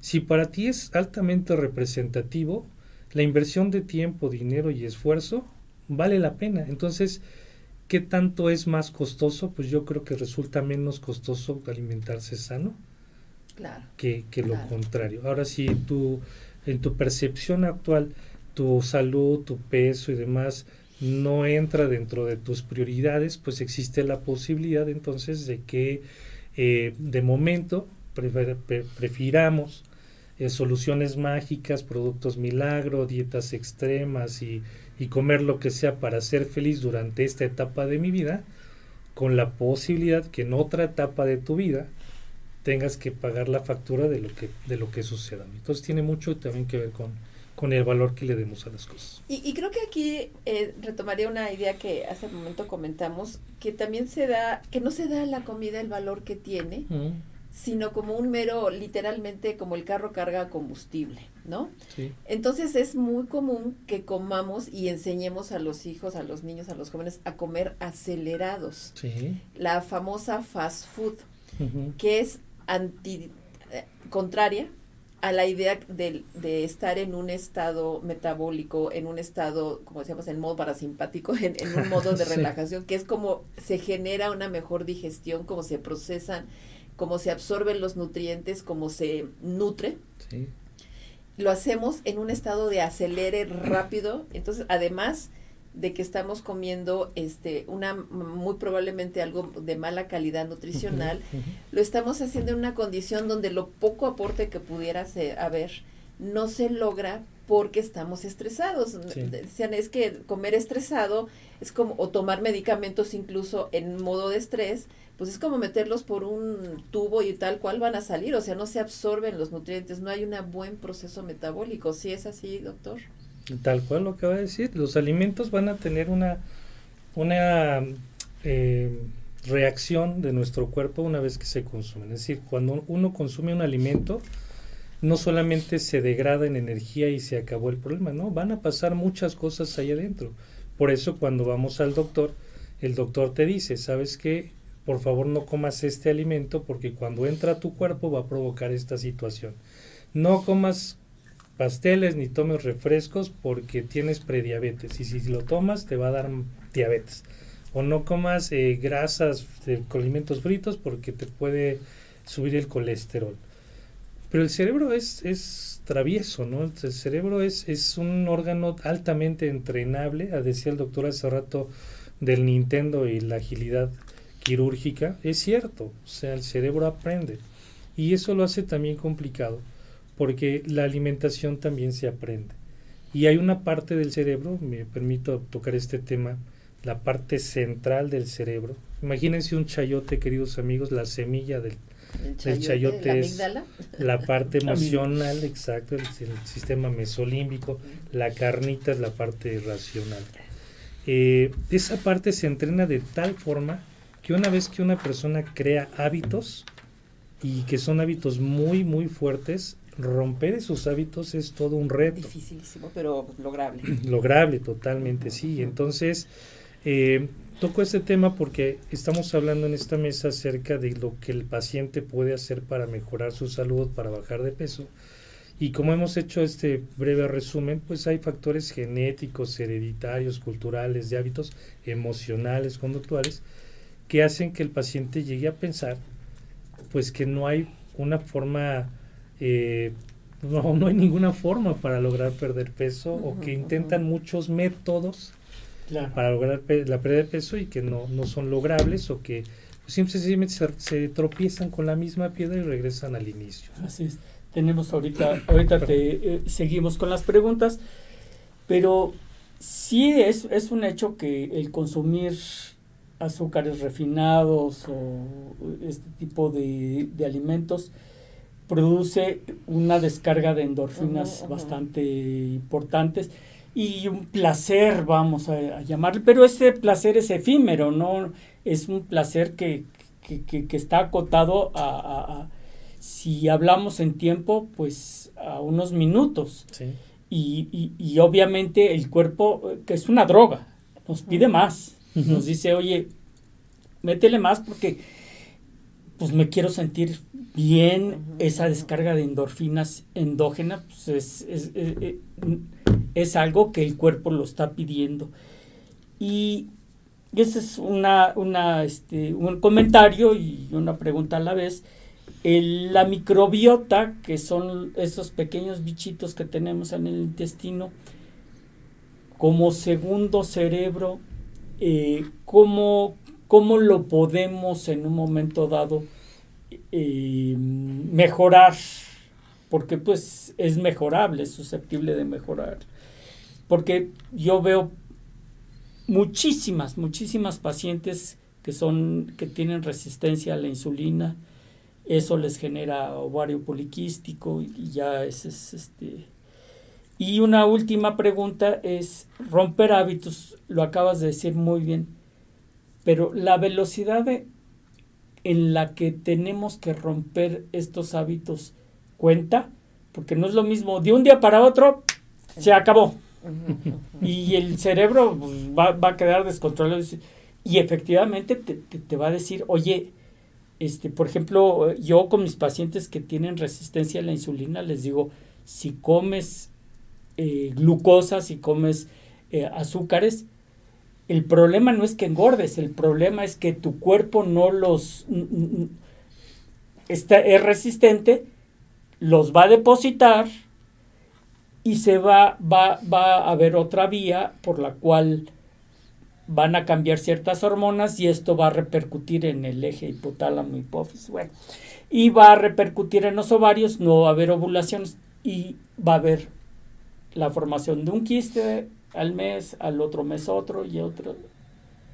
Y así, más aparte el clásico síndrome de Stein-Leventhal que en el que vemos pues los caracteres sexuales secundarios eh, femeninos, diferentes, gente que tiene este acné, que tiene eh, barbita, eh, que se llama hirsutismo. Y eso, bueno, pues este, yo a las pacientes que tienen eso les digo prohibido.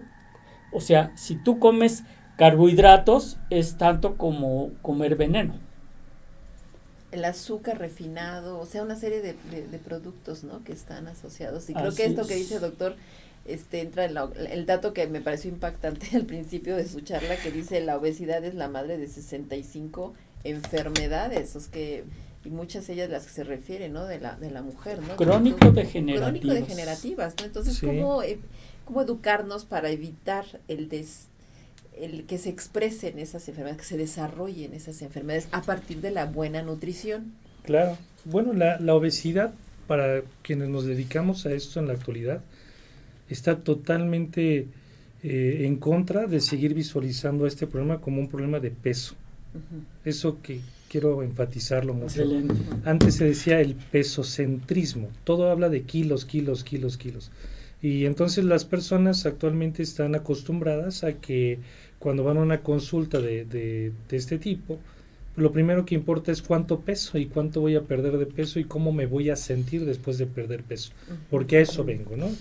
Obviamente hay que atender esa necesidad, pero hay que comprender que la obesidad son muchas cosas al mismo tiempo, no solamente son los kilos de grasa corporal, son muchas otras cuestiones internas, decías, eh, doctor, el ovario poliquístico, la prediabetes, la ansiedad, depresión que comentaba, doctor, así, una persona que vive con sobrepeso obesidad, y si me está escuchando alguna que vive esta historia, se podrá dar cuenta perfectamente de que hay muchos factores involucrados, no solamente cuánto peso.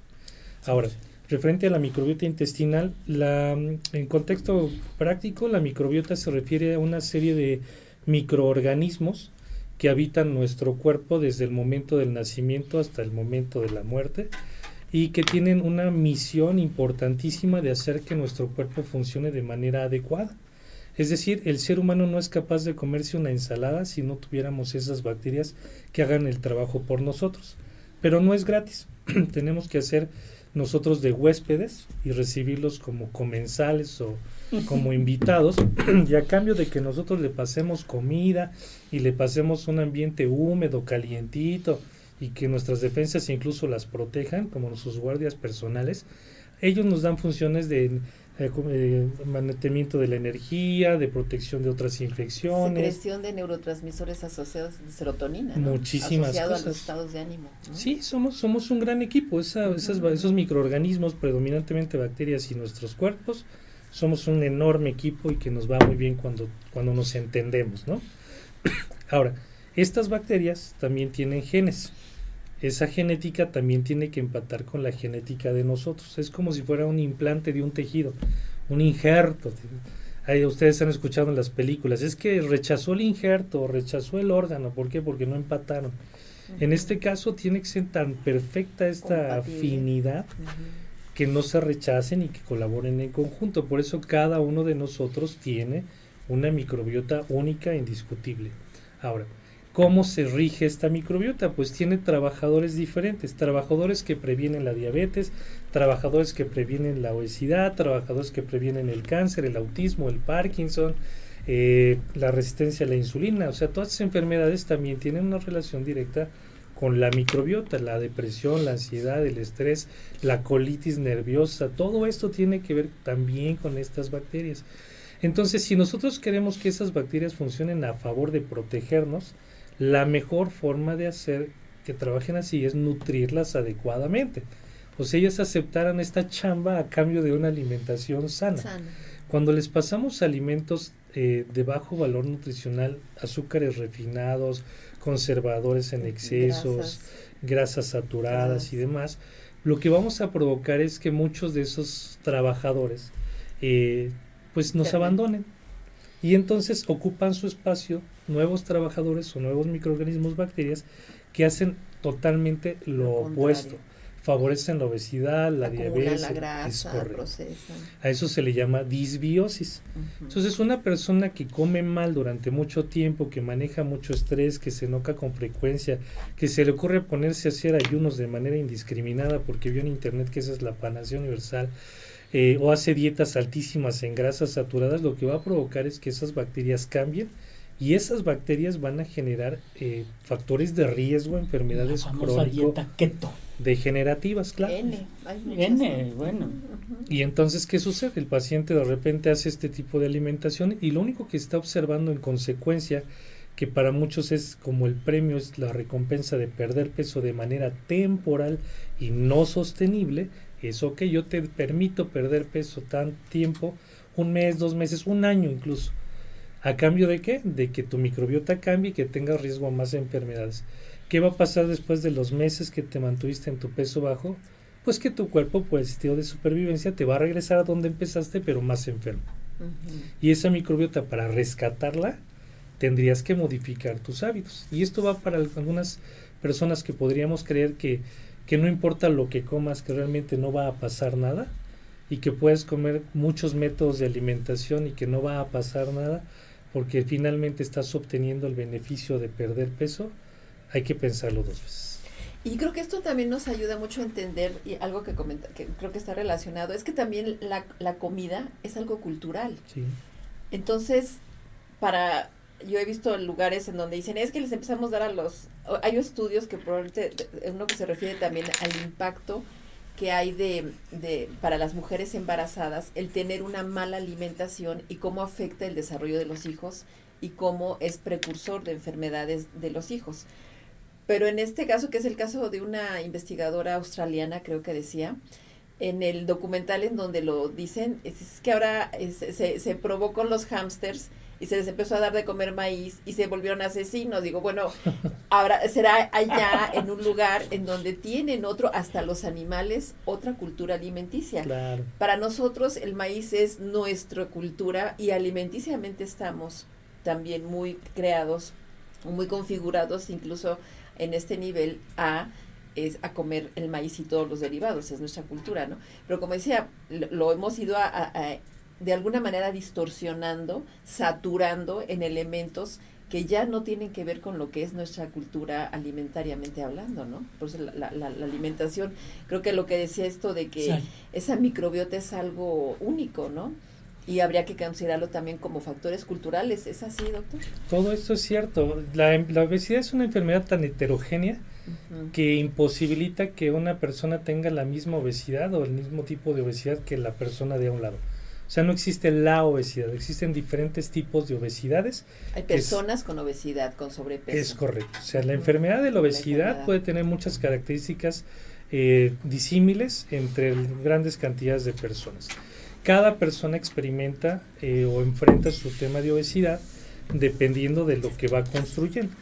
En ese sentido es bien cierto. ¿Dónde empiezan los factores culturales? Bueno, pues en las creencias y en los eh, prejuicios o a lo mejor las afinidades que desarrollamos a lo largo de la vida, que no necesariamente es malo, pero que por supuesto te colocan en un escenario muy particular.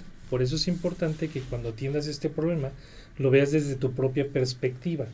Esta frase que me encanta en inglés que dice one size eh, for all is not the, the, correct answer o not one size for all no todos la misma talla o no todos el mismo tratamiento, la misma medida, es muy cierto. Tú no puedes pretender que una dieta puede ser aplicable para todas las personas.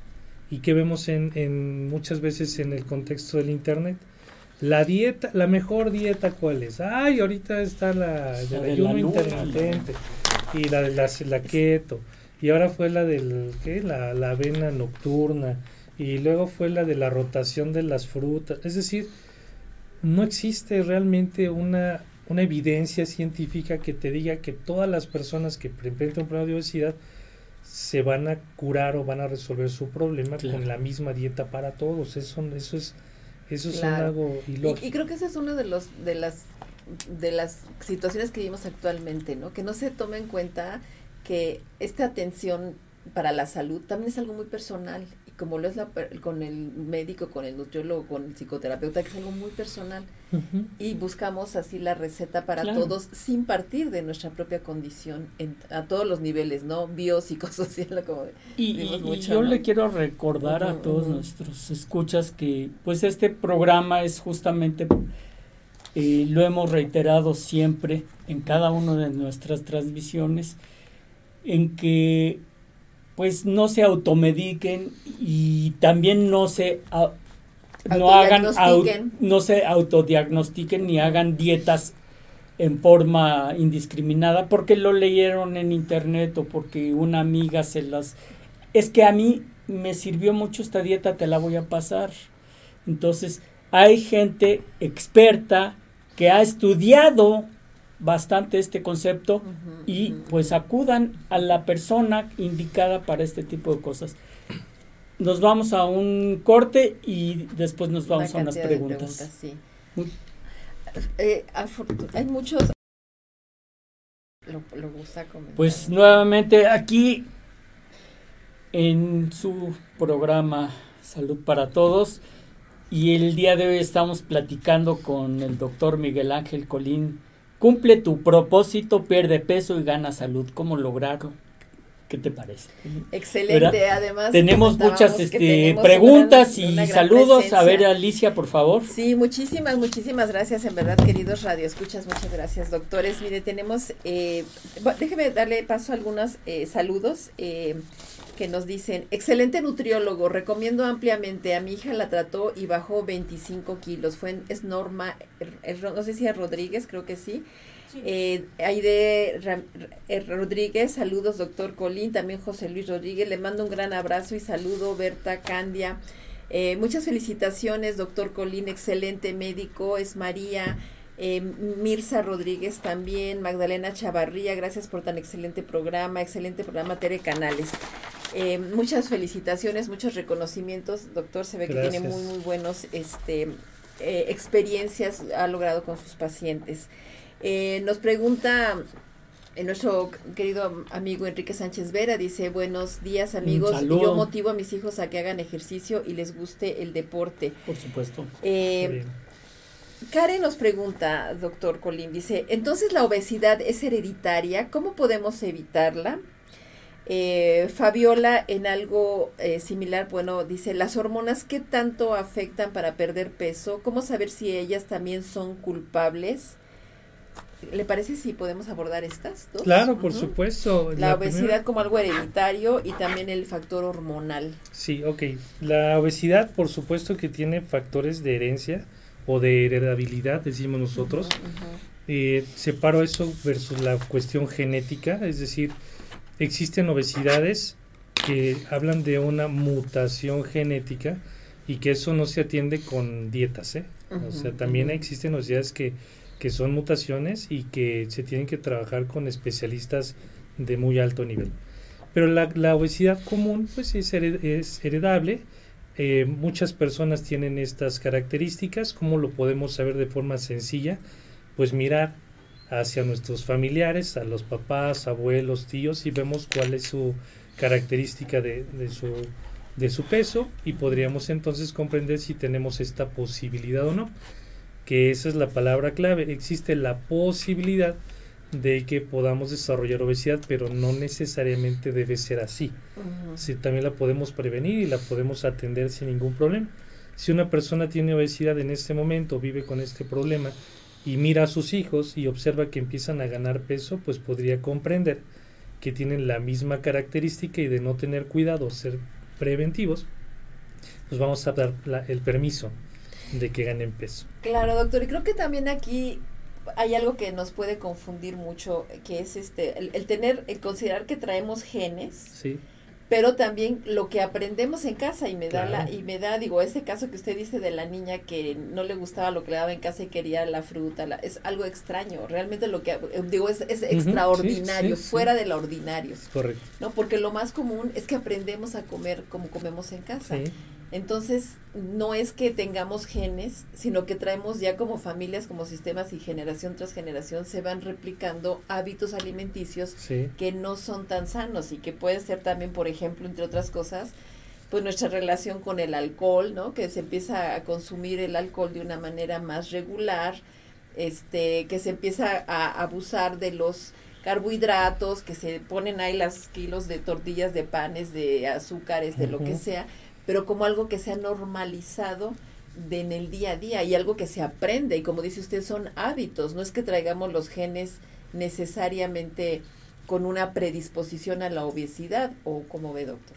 Tenemos susceptibilidad a la obesidad, la, genética eh, tiene pequeñas partes, es decir, los genes es como si fuera un gran tapete de muchas fichas. Algunas de esas fichas tienen relación con la obesidad y en cada persona puedes tener un número determinado de fichas para que tú puedas tener obesidad. A lo mejor alguien tiene 50, otro tiene 15, otro tiene 60 y eso es lo que hace que sea diferente la manifestación genética de un problema de obesidad.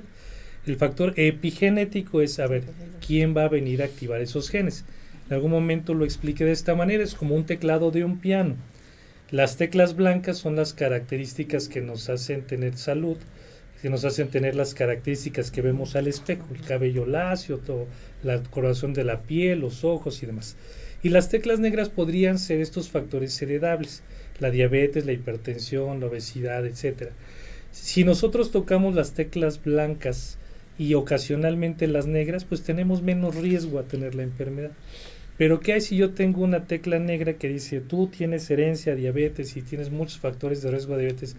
Y yo decido ser una persona que come en exceso azúcar, pues estoy ahí duro y duro y duro y duro y duro, hasta que el cuerpo dice, bueno, tanto le estás tocando ese botón, pues que lo va a aprender y en ese momento empieza a desarrollarse la enfermedad. Es una forma simple de, de explicar la epigenética. ¿Qué pasa cuando lo detienes?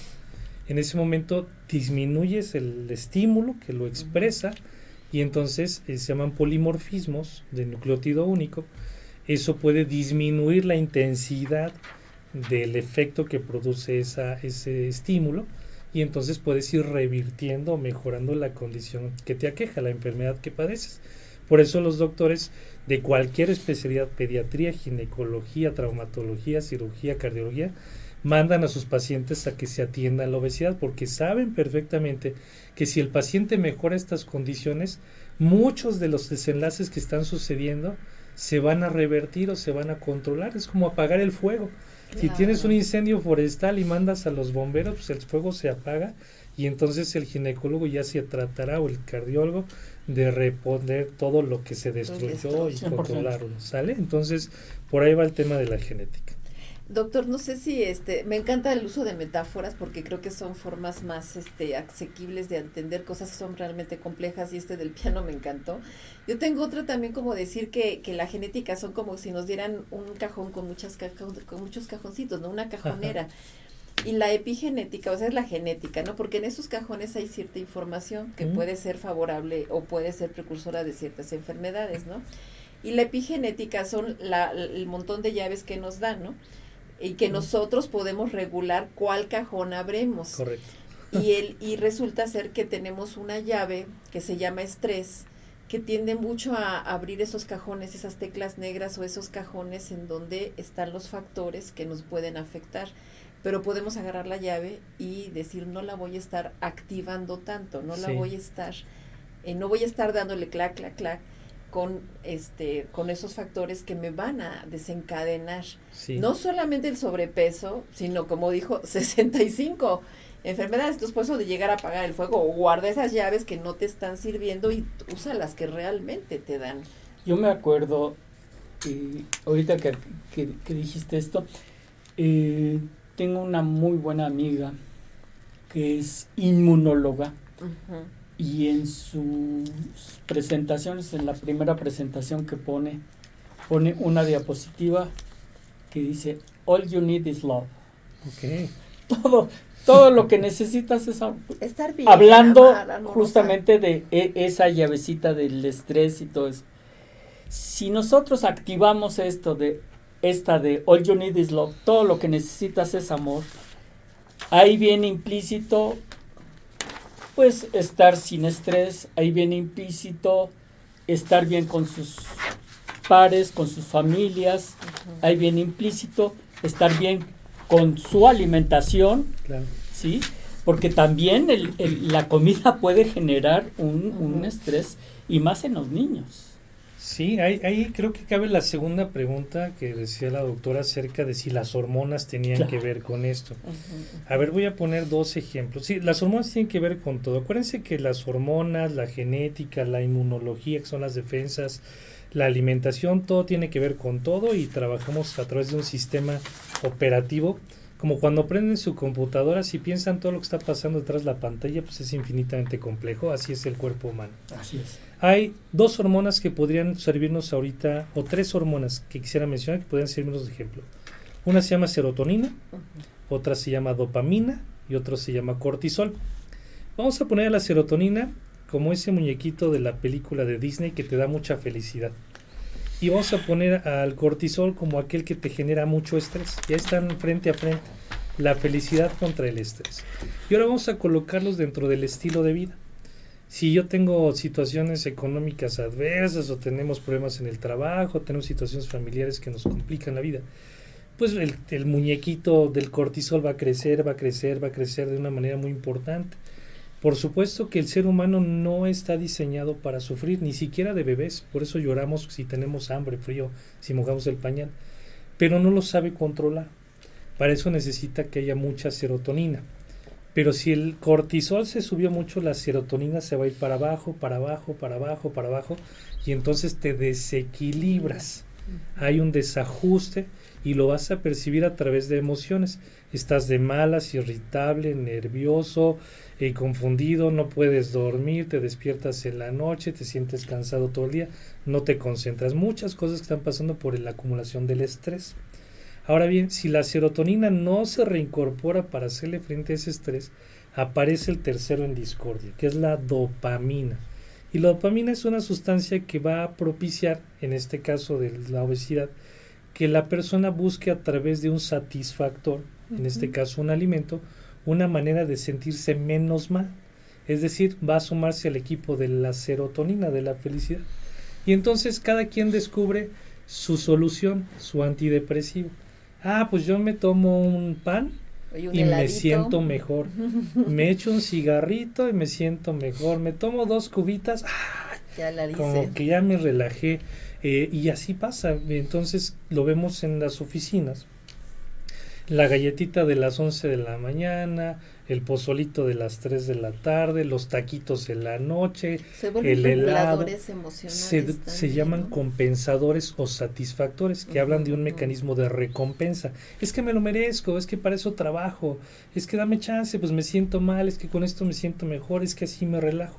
Y entonces aprendemos que ese tipo de alimentos se convierten en una herramienta para no sentirme mal. ¿Sabe? Por eso esta razón la parte hormonal puede favorecer a través de la conducta del cerebro, también, ¿por qué no?, este, esta perturbación por la cual los pacientes no quieren hacer dietas. Y ahí, ahí diríamos que sí, efectivamente a veces se vuelven reguladores. El, el, el problema también es mucho el abuso, ¿no? Y el tema de las dosis, o pues sea, porque si a mí me relaja eh, echarme una copita o un cigarrito, pues es, es, hasta factores socializantes en muchos casos, ¿no? Pero cuando entramos a procesos ansiógenos, depresivos, situaciones extremadamente estresantes, le perdemos la medida a esos reguladores y se vuelven la tecla que le estamos dando y dando y, y es donde se desencadena, ¿no? Claro, lo que pasa es que la dopamina es la hormona de la adicción. Exacto. O sea, al principio te puede estar con, con, un cigarrito, después van a ser dos, después tres. Al principio con un heladito a la semana nos alcanza, pero después pueden ser más cosas.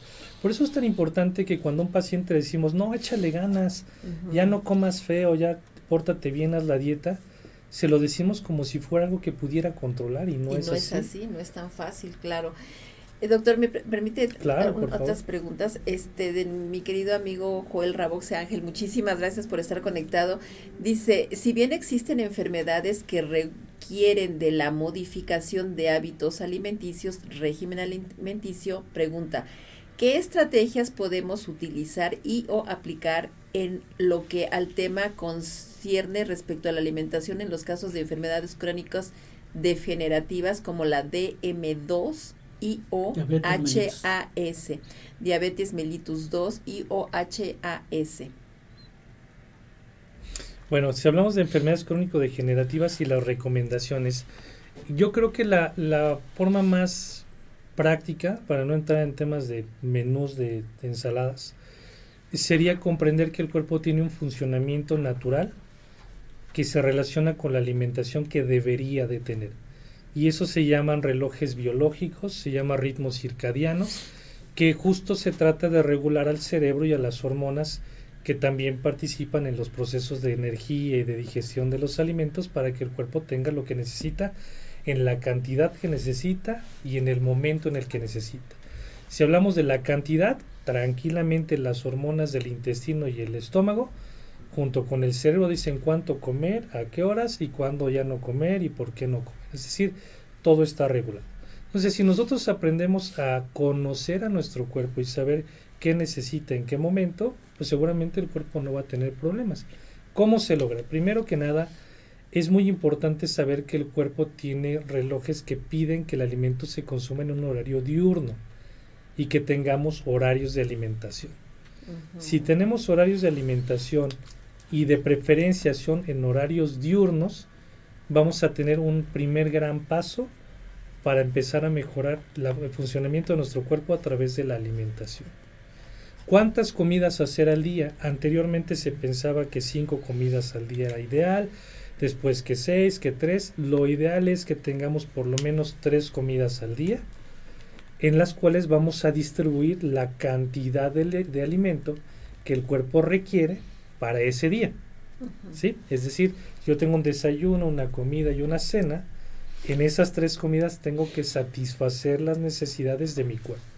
Perdón, mm. doctor, y si habla de, lo diurno y lo nocturno, ¿la cena a qué hora? Pues lo ideal es que lo más temprano posible, digo, si hay quien cena a las 11 de la noche, como esto es un proceso, pues vete a las una 10, a las 9, una pizza, pues, una hamburguesa. Pues, tres y luego se va a dormir. De pastor, claro.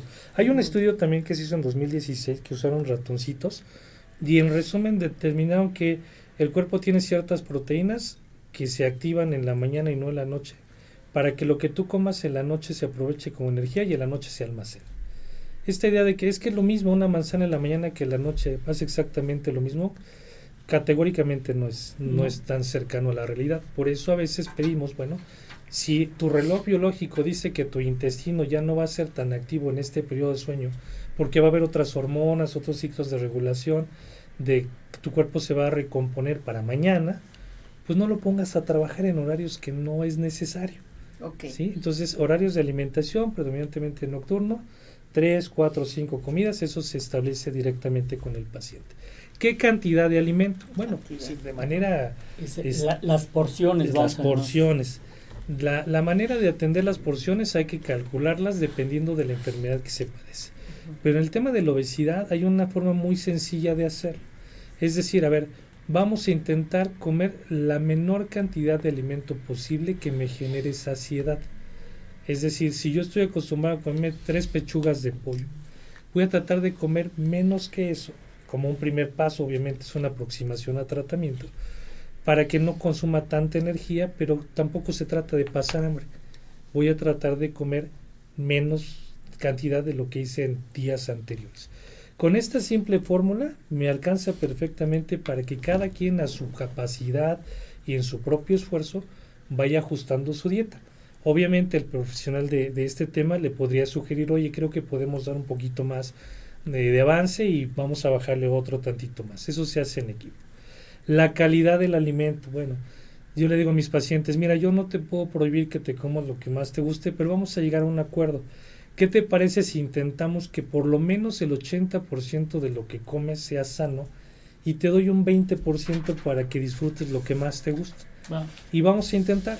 Si quieres lo hacemos un poquito diario o lo dejamos para el fin de semana o tú lo metes en el momento en que así lo decidas, pero tratamos de mantener el 80% de la comida sana. Entonces, este tipo de detalles tan, tan simples como voy a sacar, en vez de que mi chatarrería, mis bolsitas de papa, las galletas que tengo, la despensa y demás, persistan ahí, voy a tratar de hacerlo menos a un 20%, voy a tratar de ampliar mi comida sana a un 80%, y voy a tratar de distribuirlo en tres comidas al día en horario diurno. Cualquiera que quiera hacer una práctica de esta simple recomendación durante dos, tres, cuatro semanas sin que yo le dé una dieta escrita, inmediatamente podría haber mejoría en su estado físico y en su peso. Doctor, eh, también recientemente he tenido alguna información que me proporcionó una amiga querida Irma Rosa, decía que también importa el orden en que se coman las cosas para que se le genere una mejor absorción y que es mejor comer primero cosas con fibra, después proteínas y hasta el final aspectos que nos generan esa sensación de placer como la, los carbohidratos, el postre, ¿no? Así que la noción del postre, ¿no? De eso nos podría eh, abundar. Sí, eh, si en algún momento tienen la posibilidad de abrir este famoso plato del buen comer, que todo el mundo conocemos pero que nadie le entendemos o no le hacemos caso, se trata justo de esto. Bueno, recomendaciones. Intenten no romper el ayuno con azúcares. Empezar el día con azúcares es una muy mala idea. ¿Cuáles son los azúcares? Además de los endulzantes, los postres, las galletas, que eso que conocen, los azúcares habitualmente los encontramos en la fruta, en los cereales, eh, cornflakes, tortilla, pan, pasta, arroz, tamales y demás, atoles, la leche y los tubérculos, papa, camote, zanahoria y betabel. Entonces, si ustedes van a despertar y van a tomarse un licuado de avena con manzana, es una mala idea. Un plato de fruta con yogur, miel y granola es mala idea. Eh, se me ocurre a lo mejor una avena cocida con leche, fruta, plátano y un café con azúcar es mala idea.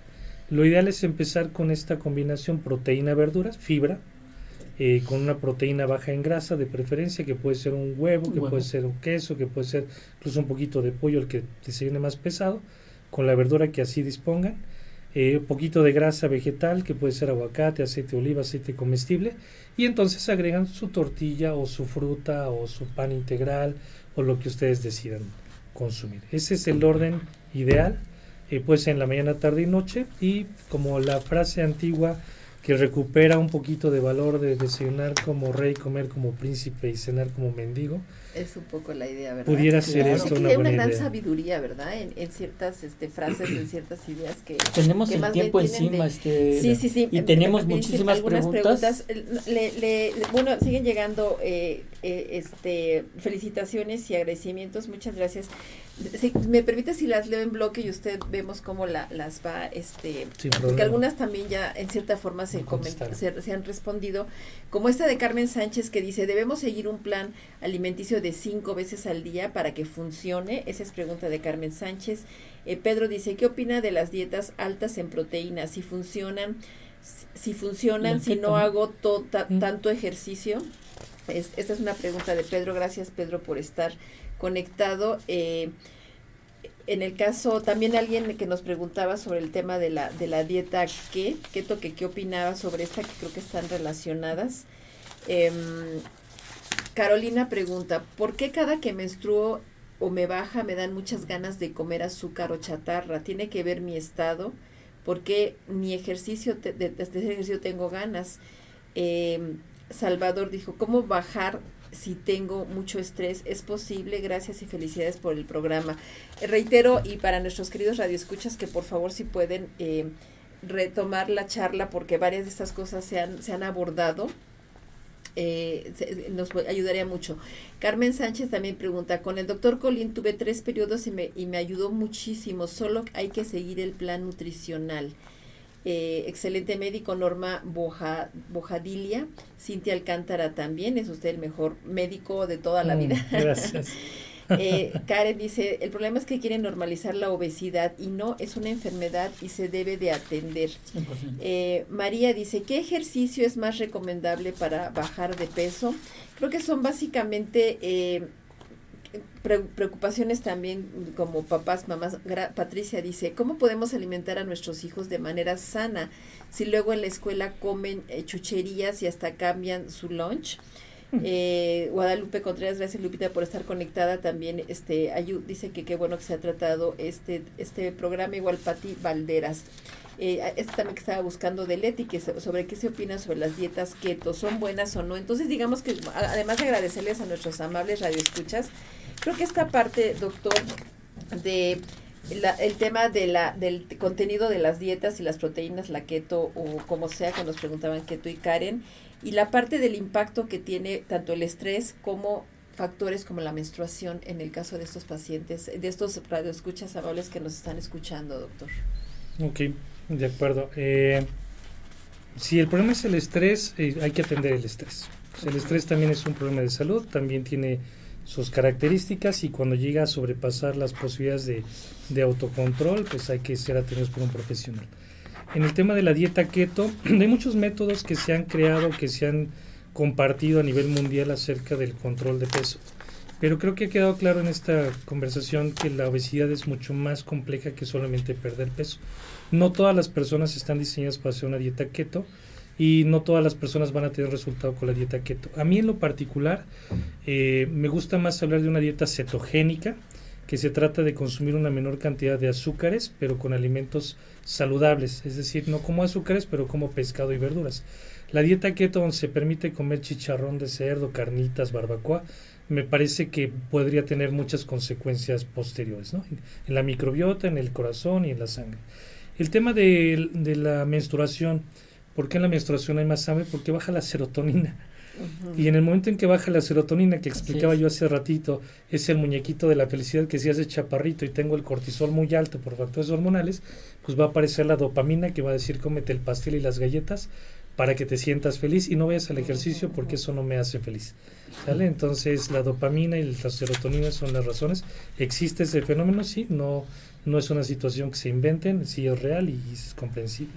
Eh, no recuerdo otra pregunta, creo que... Sí, creo que, y permítame, ah. porque es, creo que es una también cuestión clave, que es la preocupación por cómo ayudar y procurar la buena alimentación de los hijos. Ah, y aquí agregaría esta de Gabriela Vargas, que dice, en el caso, ay, ay, ay, este, en el caso de niños con peso alto para su índice de masa corporal e incluso obesidad, si las pruebas de función tiroidea y todo es normal, es recomendable acudir a un endocrinólogo o a un nutriólogo. Bueno, eh, creo que es más bien un comentario, pero el punto es también el tema de la tiroides, que es muy, que también tiene mucho que ver con el tema del peso, si lo pudiera de refilón, y porque es todo un tema que creo que será muy bueno que, abordemos. ¿Podría para cerrar? Desde el punto de vista de endocrinología, es más fácil que la obesidad genere un problema tiroideo, aquí un problema tiroideo genera un problema de obesidad.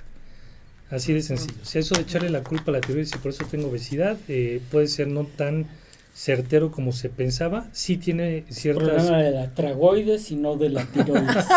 Pudiera entenderse así. Entonces, si hay problema tiroideo, puede haber cierta dificultad para perder peso, pero no es como tal una consecuencia. ¿Cómo alimentar a los niños? Bueno, pues empecemos por los papás. La atención de la obesidad infantil inicia con los papás y después con los niños.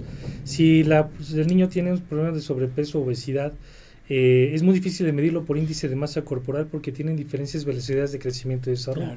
Pero cuando ya existe el problema de la obesidad, lo puede ver un endocrinólogo pediatra, lo puede ver un médico de la nutrición como su servidor. Y lo que tratamos de hacer en ese momento es identificar cuáles son las causas que lo desencadenan y cuáles son las posibles soluciones para resolverlo.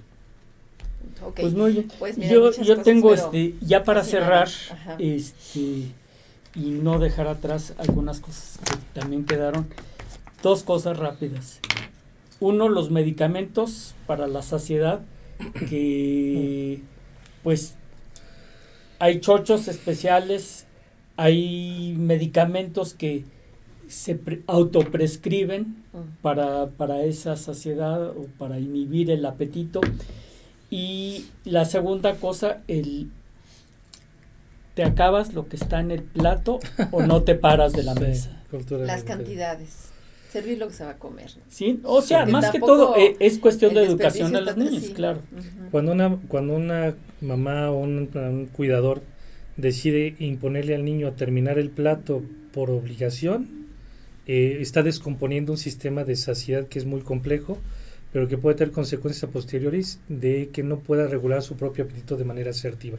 Tiene que ver con unas hormonas que se llaman incretinas, pero ese es un tema muy largo. Eh, procurar no hacerlo. Sea, sí hay que vigilar la buena alimentación de los niños a lo largo del día, pero no forzarlos a cumplir una cantidad específica de alimentos si no es necesario. Esa es la primera. Los medicamentos, importantísimos. Lo resumiría así. Hay productos que pueden modificar el peso, que pueden variar su eficacia en una persona u otra, carísimos generalmente, y que no tienen sustento científico. Tenemos medicamentos que son promotores de la pérdida de peso eh, a través de hormonas generalmente, a través de sustancias que pueden tener repercusiones importantísimas a corto y a largo plazo. Lamentablemente son de mucho uso en la población y que les encanta porque la pérdida de peso es muy acelerada, pero que podría tener eh, consecuencias. graves, sobre todo cuando están en manos inexpertas o en, personas que no son profesionales de la salud o médicos que no han tenido entrenamiento en obesidad. Y en la actualidad tenemos medicamentos que se llaman medicamentos modificadores de la enfermedad, que es la nueva propuesta de los tratamientos, que ya no se basan solamente en perder peso y ya no se basan a ver qué pasa, sino que empezamos a modificar todos los factores involucrados en esta enfermedad. Ay, doctor, tantas cosas. Este, ahorita que dijo esto de los niños, yo creo que muchas mamás, me incluyo, incurrimos en el error porque así lo aprendimos, como que entendemos que dar mucho es dar amor, es dar cuidado. Y no escuchamos el sistema de saciedad de nuestros hijos. Y también traemos aquí otro latiguito de que no desperdicies, no desperdicies, entonces como que dar ese espacio a que, sobre todo en la etapa infantil, de que a ver, come hasta que te llenes y lo demás lo aprovechamos después, vemos cómo se aprovecha eso de una forma. O si no te lo comes ahorita, te lo comes en la cena, ¿no? Y también la parte de respetar los ritmos cronológicos del día, porque se fácil se nos hace dar de comer o comer muy tarde noche y eso crea malos hábitos. Y como decía los hábitos es de lo más difícil de, lo que acaba de, decir, cambiar, no, comer rápido rápido. Y comer rápido rápido rápido porque apúrate apúrate no se nos queda Por el, todo el tiempo. Entonces estamos creando hijos pues estamos dejando mucho en el tintero y, y eso da pie para que continuemos para que para, invitarte nuevamente de veras por favor si fuera tan gentil gracias por su este, generosidad pues el tiempo es implacable. Sí, doctor, los datos, sus, datos este, doctor comentar, por favor, doctor? están pasando, pero de todos modos, si, nos lo puedes este, repetir. por favor. Claro, pues yo me encuentro en la zona de Polanco, en el Hospital Ángeles Santa Mónica, y en la zona de Cuautitlán Izcalli, en el Hospital Star Médica, en el piso 7, consultorio 703, en Star Médica, en el consultorio 205 de Polanco, Miguel Ángel Colín García, a sus órdenes. Eh, tenemos una clínica de obesidad con ocho especialidades de médicos de diferentes áreas que saben manejar la obesidad en un equipo conjunto, eh, psicólogos, psiquiatras, cirujanos, cardiólogos, endocrinólogos, y que estamos a sus órdenes. Nuestras redes sociales, doctor Miguel Ángel Colín García en Facebook, doctor.colín.nutrición en Instagram, igual doctor Miguel Ángel Colín García en LinkedIn y nuestro teléfono de contacto es, es el 55 84 00 90 57 o en ciertas plataformas de búsqueda de médicos se empieza con doctor y termina con alia. Eh, ahí también pueden doctor Alia, doctor Alia. eh, pueden buscarme igual, doctor Miguel Ángel Colín García, doctor Alia, y ahí aparecen todos nuestros números contactos, nuestras sedes, y estamos a sus órdenes para recibirlos a ustedes, a sus hijos, a sus esposos, a sus amigas, a todos aquellos que han intentado ya muchísimas veces cambiar su vida, cambiar su peso y que lamentablemente no lo han conseguido. Perfecto, Miguel Ángel. Pues este no me resta más que entregarte un pequeño reconocimiento. Muchas gracias. Y este, la verdad es que esto muy, muy, muy digo, rompimos récord en rating de, de, conexión, de conexión en, vivo, en, vivo, Y eso pues este habla mucho de, de que tu participación es muy valiosa. y la verdad es que pues eso nos, nos hace que te tengamos que invitar otra vez en este año. Encantadísimo de estar con ustedes, es un placer. Gracias por la invitación y a la doctora Maru también que no viene hoy. Muchas gracias extensivas ¿eh? a la doctora Maru. Abrazo, Maru. Abrazo grande. Pues no me resta más que desearles un muy buen día y un feliz fin de semana. Muchísimas gracias a todos y pasen Muchísimas gracias, muchísimas gracias. Excelente fin de semana. Gracias, hasta pronto. Gracias. Hola, ¿qué tal? Soy el doctor Gabriel Poceros, médico ginecólogo e integrante del programa Salud para Todos Radio Online. Este mensaje es para ti, para invitarte a que seas nuestro patrocinador. Promovamos tu producto o servicio aquí en el programa. Estamos en todas las redes sociales, en todas las plataformas digitales. Tenemos distintos niveles, distintas etapas con las cuales tú puedes participar. Aquí aparece el teléfono de la producción a donde te puedes comunicar. Esperamos tus mensajes.